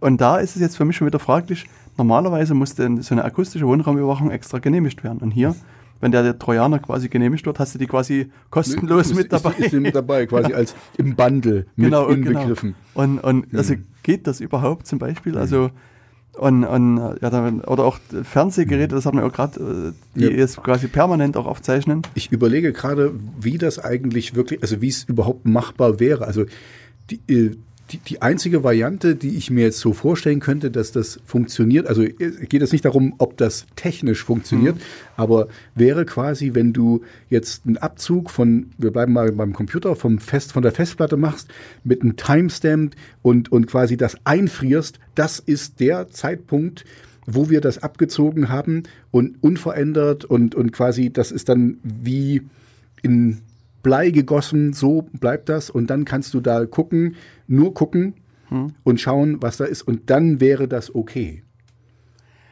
Na, wie gesagt, Also du es hast- geht, es, nicht, also- es geht es nicht rechtlich, ob das Ja. möglich ist, es geht nur darum, dass das äh, ähm, dass man das benutzen kann quasi. Aber ich meine, also du hast jetzt sozusagen zunächst erstmal das, das erste Problem, diese Schadsoftware, also diesen Trojaner, diesen Staatstrojaner auf den Rechner zu kriegen. mhm. Da musste, da musste ich schon da erstmal drauf schreiben. Genau. Das ist sozusagen Punkt eins. Jetzt könnte man sagen, okay, irgendwie haben das sozusagen finnische Programmierer hingekriegt, dass man garantieren kann, dass der Trojaner, der auf der Festplatte geschrieben wird, Mhm. also A, unentdeckt ist, weißt du, das Mhm. ist ja schon mal so ein Ding, und B, dass das man garantieren kann, dass auch nur da irgendwas drauf geschrieben wird und dass da Mhm. nichts anderes manipuliert in dem System. Mhm. Das kann man sicherlich noch hinkriegen. Mhm. So, jetzt fängt er an, sozusagen die Festplatte auszulesen Mhm. und zu übertragen. Jetzt stelle dir vor, der Nutzer, der, dem das Hauptsystem gehört, Mhm. der, Der Verdächtige. der Verdächtige, der Beschuldigte, Mhm. sitzt in einem Café zum Beispiel, Mhm. nutzt dort das WLAN Mhm. und jetzt werden die Dateien angefangen zu übertragen. Und jetzt ist irgendwann der WLAN-Betreiber der Meinung, ey, der hat jetzt hier schon 5 Gigabyte an Daten übertragen, jetzt knipst sich dem das WLAN aus. Mhm. So, was macht denn die Software auf dem Rechner, dieser Trojaner? Weiter er kann natürlich weiter übertragen und übertragen und übertragen, Mhm. dann landen die im Nirvana. Mhm. Oder er muss sich sozusagen, Er merkt sich, wo er aufgehört Er hat, merkt sich- oder, genau, oder er merkt fängt sich- nochmal von vorne an. merkt sich, wo er aufgehört hat. Aber was heißt denn merken, wo er sich aufgehört hat, technisch? Hm. Also das heißt, Mhm. also entweder er schreibt die Information in den RAM rein, Ich- Ich verstehe schon, es ist, es ist eigentlich unmöglich, das, das, das richtig zu machen. Ja, Es ist unmöglich. Deswegen hatte ich gemeint, also ähm, es ging mir jetzt nicht darum, ob das technisch machbar ist, aber wenn du jetzt quasi, wenn du jetzt deinen Rechner nimmst, einen anderen genau identischen anstöpselst und quasi ein Backup darüber ziehst mit dem Timestamp, das ist, dir, das ist, das ist, ohne Trojaner, ohne alles, dann wäre das das Einzige, wenn das dann nur schreibt, äh, wenn du nur lesen kannst, so, äh, dann wäre das möglich, das zu benutzen. Also nur lesbar mit Timestamp, genau so war das in dem Moment. na dann müsstest du ja zumindest die Timestamps übertragen, oder nicht? Also, wenn, wenn ich es richtig verstanden habe, überträgst du jetzt in deinem Beispiel keine Dateien, sondern nur Zeitstempel. Oder, Nee, oder so, eine, ganze- also so eine Art ich, Prüfsumme. Ich, ich, ich würde die, die, nee, ich würde den, den spiegeln quasi. Ich würde den, den Rechner komplett spiegeln Hm. auf einem anderen Rechner und unverändert quasi einfrieren. Wie groß ist denn deine Festplatte mit benutzten Die Daten? ist, ähm, das ist ein, ein, äh, äh, ein LKW mit Amazon-Festplatten. Okay. Also riesengroß. Nee, aber ich meine, das ist halt so, schon wieder so ein Punkt, weißt du? Frag dich mal, wie groß deine Platte ist und wie lange Und es sie- du, dauert, die jetzt ganze Platte zu übertragen. Und während ich das sage, fällt mir schon ein, selbst da gibt's ja auch, es gibt verschiedene Platten. Also du musst ja quasi, du musst es gen genau das, du müsstest genau dasselbe haben. Ich habe öfters mal das Problem, wenn ich hier mit, mit Mac-Usern oder so, wenn, wenn wir jetzt Videos machen für diese Band, die du mal gehört hast da, ähm, ähm, dass, dass, dass die wieder ein anderes Format haben und schon können wir nicht miteinander reden und schon ist wieder was ganz anderes. Also, und, und dann müsstest du das Format ändern und das ändert auch wieder was. Okay, also es ist, wir, von, von meiner Seite aus können wir das abschließen. Es ist unmöglich, das Hm. zu machen. Es ist nicht möglich. Du kannst nur den Computer selber nehmen und den dann einfrieren und dann hast du ihn ja geklaut und nicht Genau. äh, äh, überwacht. Und das ist ja auch so, also das ist eben eines der Probleme des Gesamtverfahrens aus meiner Sicht, wenn du jetzt eine Hausdurchsuchung hattest, so wie Mhm. wir es vorhin hatten, dann ist das eine offene Maßnahme. Weißt du? Das heißt, du krieg, gehst zum Richter, Mhm. holst den Durchsuchungsbeschluss, gehst zu dem Beschuldigten Mhm. und durchsuchst das Haus und beschlagnahmst halt Gegenstände. Weißt? Und es Mhm. ist, also auch selbst wenn du zu dem Zeitpunkt nicht da bist, ist offensichtlich, dass da was passiert ist. Also Mhm. du wirst entweder benachrichtigt oder du bist Mhm. halt vor Ort und Mhm. bist dabei während der Durchsuchung. Genau. Und hier ist es halt eine verdeckte Ermittlungsmaßnahme, Mhm. das, also die sozusagen auch in, in dein, dein Leben sozusagen eingreift und, Mhm. und eben keine, keine offene Maßnahme ist. Und das ist äh, schon ein Problem. Und auch hier ähm, kannst du jetzt sozusagen auch natürlich vielleicht in die Vergangenheit reinschauen. Also du Mhm. kannst sozusagen in verschiedene Richtungen des Lebens des, des Betroffenen halt äh, Mhm. gucken. Und auch das sind Sachen, wo das nach meinem Verständnis das Bundesverfassungsgericht doch ziemliche Bauchschmerzen haben sollte. Mhm. Und eben, was ich scho- schon vorhin angedeutet habe, äh, aus meiner Sicht gibt es hier keinerlei sozusagen Anforderungen an die Software. Also sozusagen, du kannst letztlich irgendwie dir im, so im Baukasten irgendwas zusammenklicken und das Mhm. benutzen, weißt du? Und das Mhm. Auch, also das ist auch sowas, was man eigentlich nicht haben will. Mhm. Weißt du, ansonsten, da kriegst du halt wirklich irgendwelchen, äh, so eine Krauter-Software, die irgendjemand halt zusammengeklickt hat, Mhm. die irgendwie nur 3,50 Euro gekostet, weißt du? Aber, aber genau, aber dann, dann hätte die vor Gericht überhaupt keinen Bestand, weil dann ist es schon fast Mhm. so, ähm, äh, also ja, es ist für den großen Eingriff ist das überhaupt nicht geregelt. Genau. Also es ist ähm, eigentlich un, unmöglich, was das wirklich ordentlich zu machen, also absicherbar ordentlich zu machen, dass du nachweisen kannst, dass du nichts manipuliert hast und nichts anders ver verändert hast, ist es eigentlich unmöglich. So wie bei einer richtigen Hausdurchsuchung. Wenn du eine Hausdurchsuchung richtig machst, also wie gesagt, ich hatte glücklicherweise noch keine oder so, aber man hat das ja in den Filmen gesehen, dann ist es ja auch so, dass da ähm, dass du Sachen anfängst, also dass es nicht danach wieder so ist, wie es davor war. ja. So. Ähm, egal wie gut du das machst. Also letztlich denke ich, hier wird man einfach abwarten müssen, was, was passiert. Mhm. Und also ich denke, dass da jetzt bereits jetzt schon diverse Anwälte da sitzen und sich Gedanken machen, Mhm. wie man das Gesetz am besten angreifen kann. Und, und also ich habe auch kaum Zweifel, dass das vor, vor vom Verfassungsgericht einfach keinen Bestand Mhm. haben wird. Also das Mhm. kann ich mir ehrlich gesagt nie vorstellen aufgrund der, also gerade für dieses, äh, also für die, bei der Entscheidung 2008 Mhm. hat das Verfassungsgericht ja extra ein neues Grundrecht geschaffen. Mhm. Dieses Grundrecht auf, auf Integrität und Vertraulichkeit äh, informationstechnischer Systeme. Okay. Also es ist quasi sozusagen äh, quasi wie so ein neuer Artikel im Grundgesetz, Mhm. wo die auch gesagt haben, dass, dass die Bürgerinnen und Bürger des Landes haben ein Recht darauf, dass ihre PC-Systeme oder ihre informationstechnischen Systeme integer sind. Das heißt, Mhm. dass da niemand von staatlicher Seite sich darauf rumtummelt und dass das auch sozusagen die Informationen geschützt sind, dass da Mhm. äh, vertraulich Mhm. alles behandelt werden muss. Und das wird hier aus meiner Sicht doch ziemlich konterkariert und, und Mhm. ja, Ja. wir werden sehen, was dann äh, passiert. Ich hoffe, dass es äh, halt auch in Bausch und Bogen quasi Untergeht, ja. untergeht, genau. Mhm. Ja, Okay. Dann vielleicht, ähm, also wir haben ja noch so ein paar letzte Minuten, um sozusagen die Sendung posi ja, genau mit, das- mit dem positiven Gefühl mit abzuschließen. Sonne im Herzen. Genau. Gibt es noch äh, auch sozusagen von der Überwachungsfront, will ich mal sagen, so eine, eine recht positive Nachricht. Mhm. Und zwar am 1. Juli 2017, also in wenigen Tagen, Mhm. vom Zeitpunkt unserer Von Aufnahme heute- aus gesehen, an, also für die meisten, die es hören, vermutlich irgendwann in der Vergangenheit, soll muss man jetzt sagen, das ist sozusagen Mhm. das Positive, die äh, Vorratsdatenspeicherung endlich umgesetzt werden. Das heißt, auch hier ist es wieder so eine Überwachungsmaßnahme, Mhm. wo alles sozusagen Die hier, wahnsinnig effektiv ist. ja natürlich, also so die, Siehe England. die Information, wer mit wem wann gesprochen Frankreich. hat, ähm, soll halt gespeichert werden. Und, und äh, der 1. Juli war sozusagen der Termin, wo alle Provider verpflichtet worden sind, dass also sozusagen dann die, die Datenstaubsauger, ja Wirklich was Positives. ja, wie gesagt, ich, ich, ich, ich weiß schon.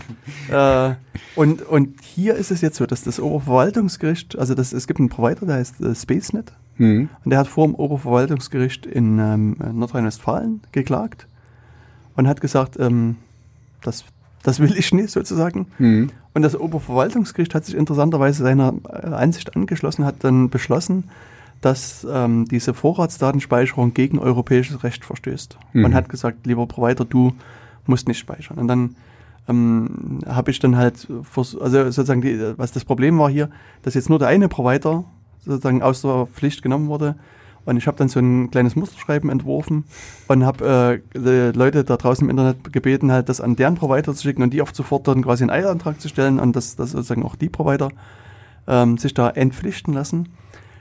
Es haben aus meiner Sicht nur wenige Provider gemacht, diesen Schritt zu gehen, aber mhm. sozusagen, äh, sie haben, viele haben mir oder auch anderen Leuten zurückgeschrieben, dass sie mit dem Justizministerium oder anderen Leuten reden. Und heute, also am 28.06., hat die Bundesnetzagentur beschlossen und entschieden, dass sie sozusagen die Pflicht zur Vorratsdatenspeicherung vorläufig aussetzen. Okay. Das heißt, die Provider können das umsetzen, müssen mhm. es aber nicht. Okay. Und auch wenn sie es nicht umsetzen, kommt da niemand und will Bußgelder haben, sondern es ist einfach so. Und deswegen, okay. einige der großen Provider haben sich jetzt schon gemeldet, also ich glaube die Telekom und Vodafone, O2 und so weiter, und haben gesagt, okay, dann lassen wir die Rekorder ausgeschalten. Mhm. Und ich hoffe, dass da alle nachziehen. Also ich denke, das wird jetzt so ein bisschen noch, also vielleicht, ich überlege gerade, ob ich nochmal so einen zweiten Aufruf mache und äh, die Leute bitte ihre Provider mal zu fragen, ob sie das jetzt umsetzen oder nicht, hm. damit ein bisschen Klarheit ist, wer setzt es um oder nicht. Aber auf alle Fälle ist es jetzt erstmal so, dass die Vorratsdatenspeicherung erstmal wieder noch nicht ganz gekippt ist, aber zumindestens hoffe ich, dass Aus, kein. Ausgesetzt. Also auf freiwilliger Basis mhm. läuft und, und, ich hoffe, dass alle Provider erstmal sagen, nee, sie machen nicht mit. Dann auf freiwilliger Basis ist ja auch noch die andere Geschichte. Also äh, da hatten wir uns ja schon mal kurz im Vorgespräch drüber unterhalten, dass man muss ja auch die. Ähm, die Kapazität haben, das mitzuschneiden. Also man muss es ja auch, äh, auch wenn das nur die Verbindungsdaten sind, ne, mhm. äh, muss man ja die ja trotzdem irgendwie speichern. Und wenn man also ein, ein größerer Anbieter ist, sind das dann schon einige Giga, Terra, was auch immer Byte mhm. und so. Und ähm, das muss man dann auch erstmal vorhalten, quasi. Ja, genau. Also insofern, das finde ich erstmal für mich eine positive Nachricht. Und jetzt wird auch hier sozusagen der Ausgang des, des Hauptsacheverfahrens abgewartet. Also sozusagen auch hier sind Klagen vom Bundesverfassungsgericht anhängig. Mhm. Und äh, es ist 2010, ich weiß schon gar nicht mehr, ich glaube es war 2010, ist sie gekippt worden. Die europäische Richtlinie ist gekippt worden. Und jetzt drücke ich hier die Daumen, dass auch dass hier auch diese Vorratsdatenspeicherung ja. wieder gekippt wird, ja. weil eben, also wie du vorhin schon so auch ironisch angemerkt hast, das bringt einfach auch nichts. Es ist, ist eine absolut, ja, tiefgreifende Überwachungsmaßnahme, die nichts bringt, außer mhm. irgendwelchen Leuten vorzugaukeln, dass sie was bringt. Aber mhm. ähm, ja, und deswegen muss die auch weg. Ja. Das ist unsinnig. Genau, und deswegen kann man erstmal sozusagen fröhlich in den 1. Juli gehen, äh, dass zumindest der eine Teil der Überwachungsmaßnahmen in Form von der Vorratsdatenspeicherung nicht umgesetzt werden wird. Und an allen anderen arbeiten wir und beim nächsten Mal, denke ich, haben wir auch wieder andere äh, äh, IT-Sicherheitsthemen, die genau. Äh, ein bisschen erfreulicher und netter sind. Genau, wir wollten und, ja, wir wollten ja eigentlich über was ganz anderes Genau, reden. wir haben so ein paar, auch ein paar andere Themen, über mhm. die wir eigentlich jetzt schon längere Zeit reden wollen. Und jetzt hoffen wir mal, dass uns das, die Zeit jetzt beim nächsten Mal nie wieder überrennt und wir irgendwas anderes erzählen müssen, sondern mhm. auch mal wieder ein paar andere fachliche Themen uns kümmern können. Gut. In diesem Sinne. Ein, einen schönen Sommer wünschen wir euch noch. Richtig. Dann euch auch. Spaß. Ein Tschüss.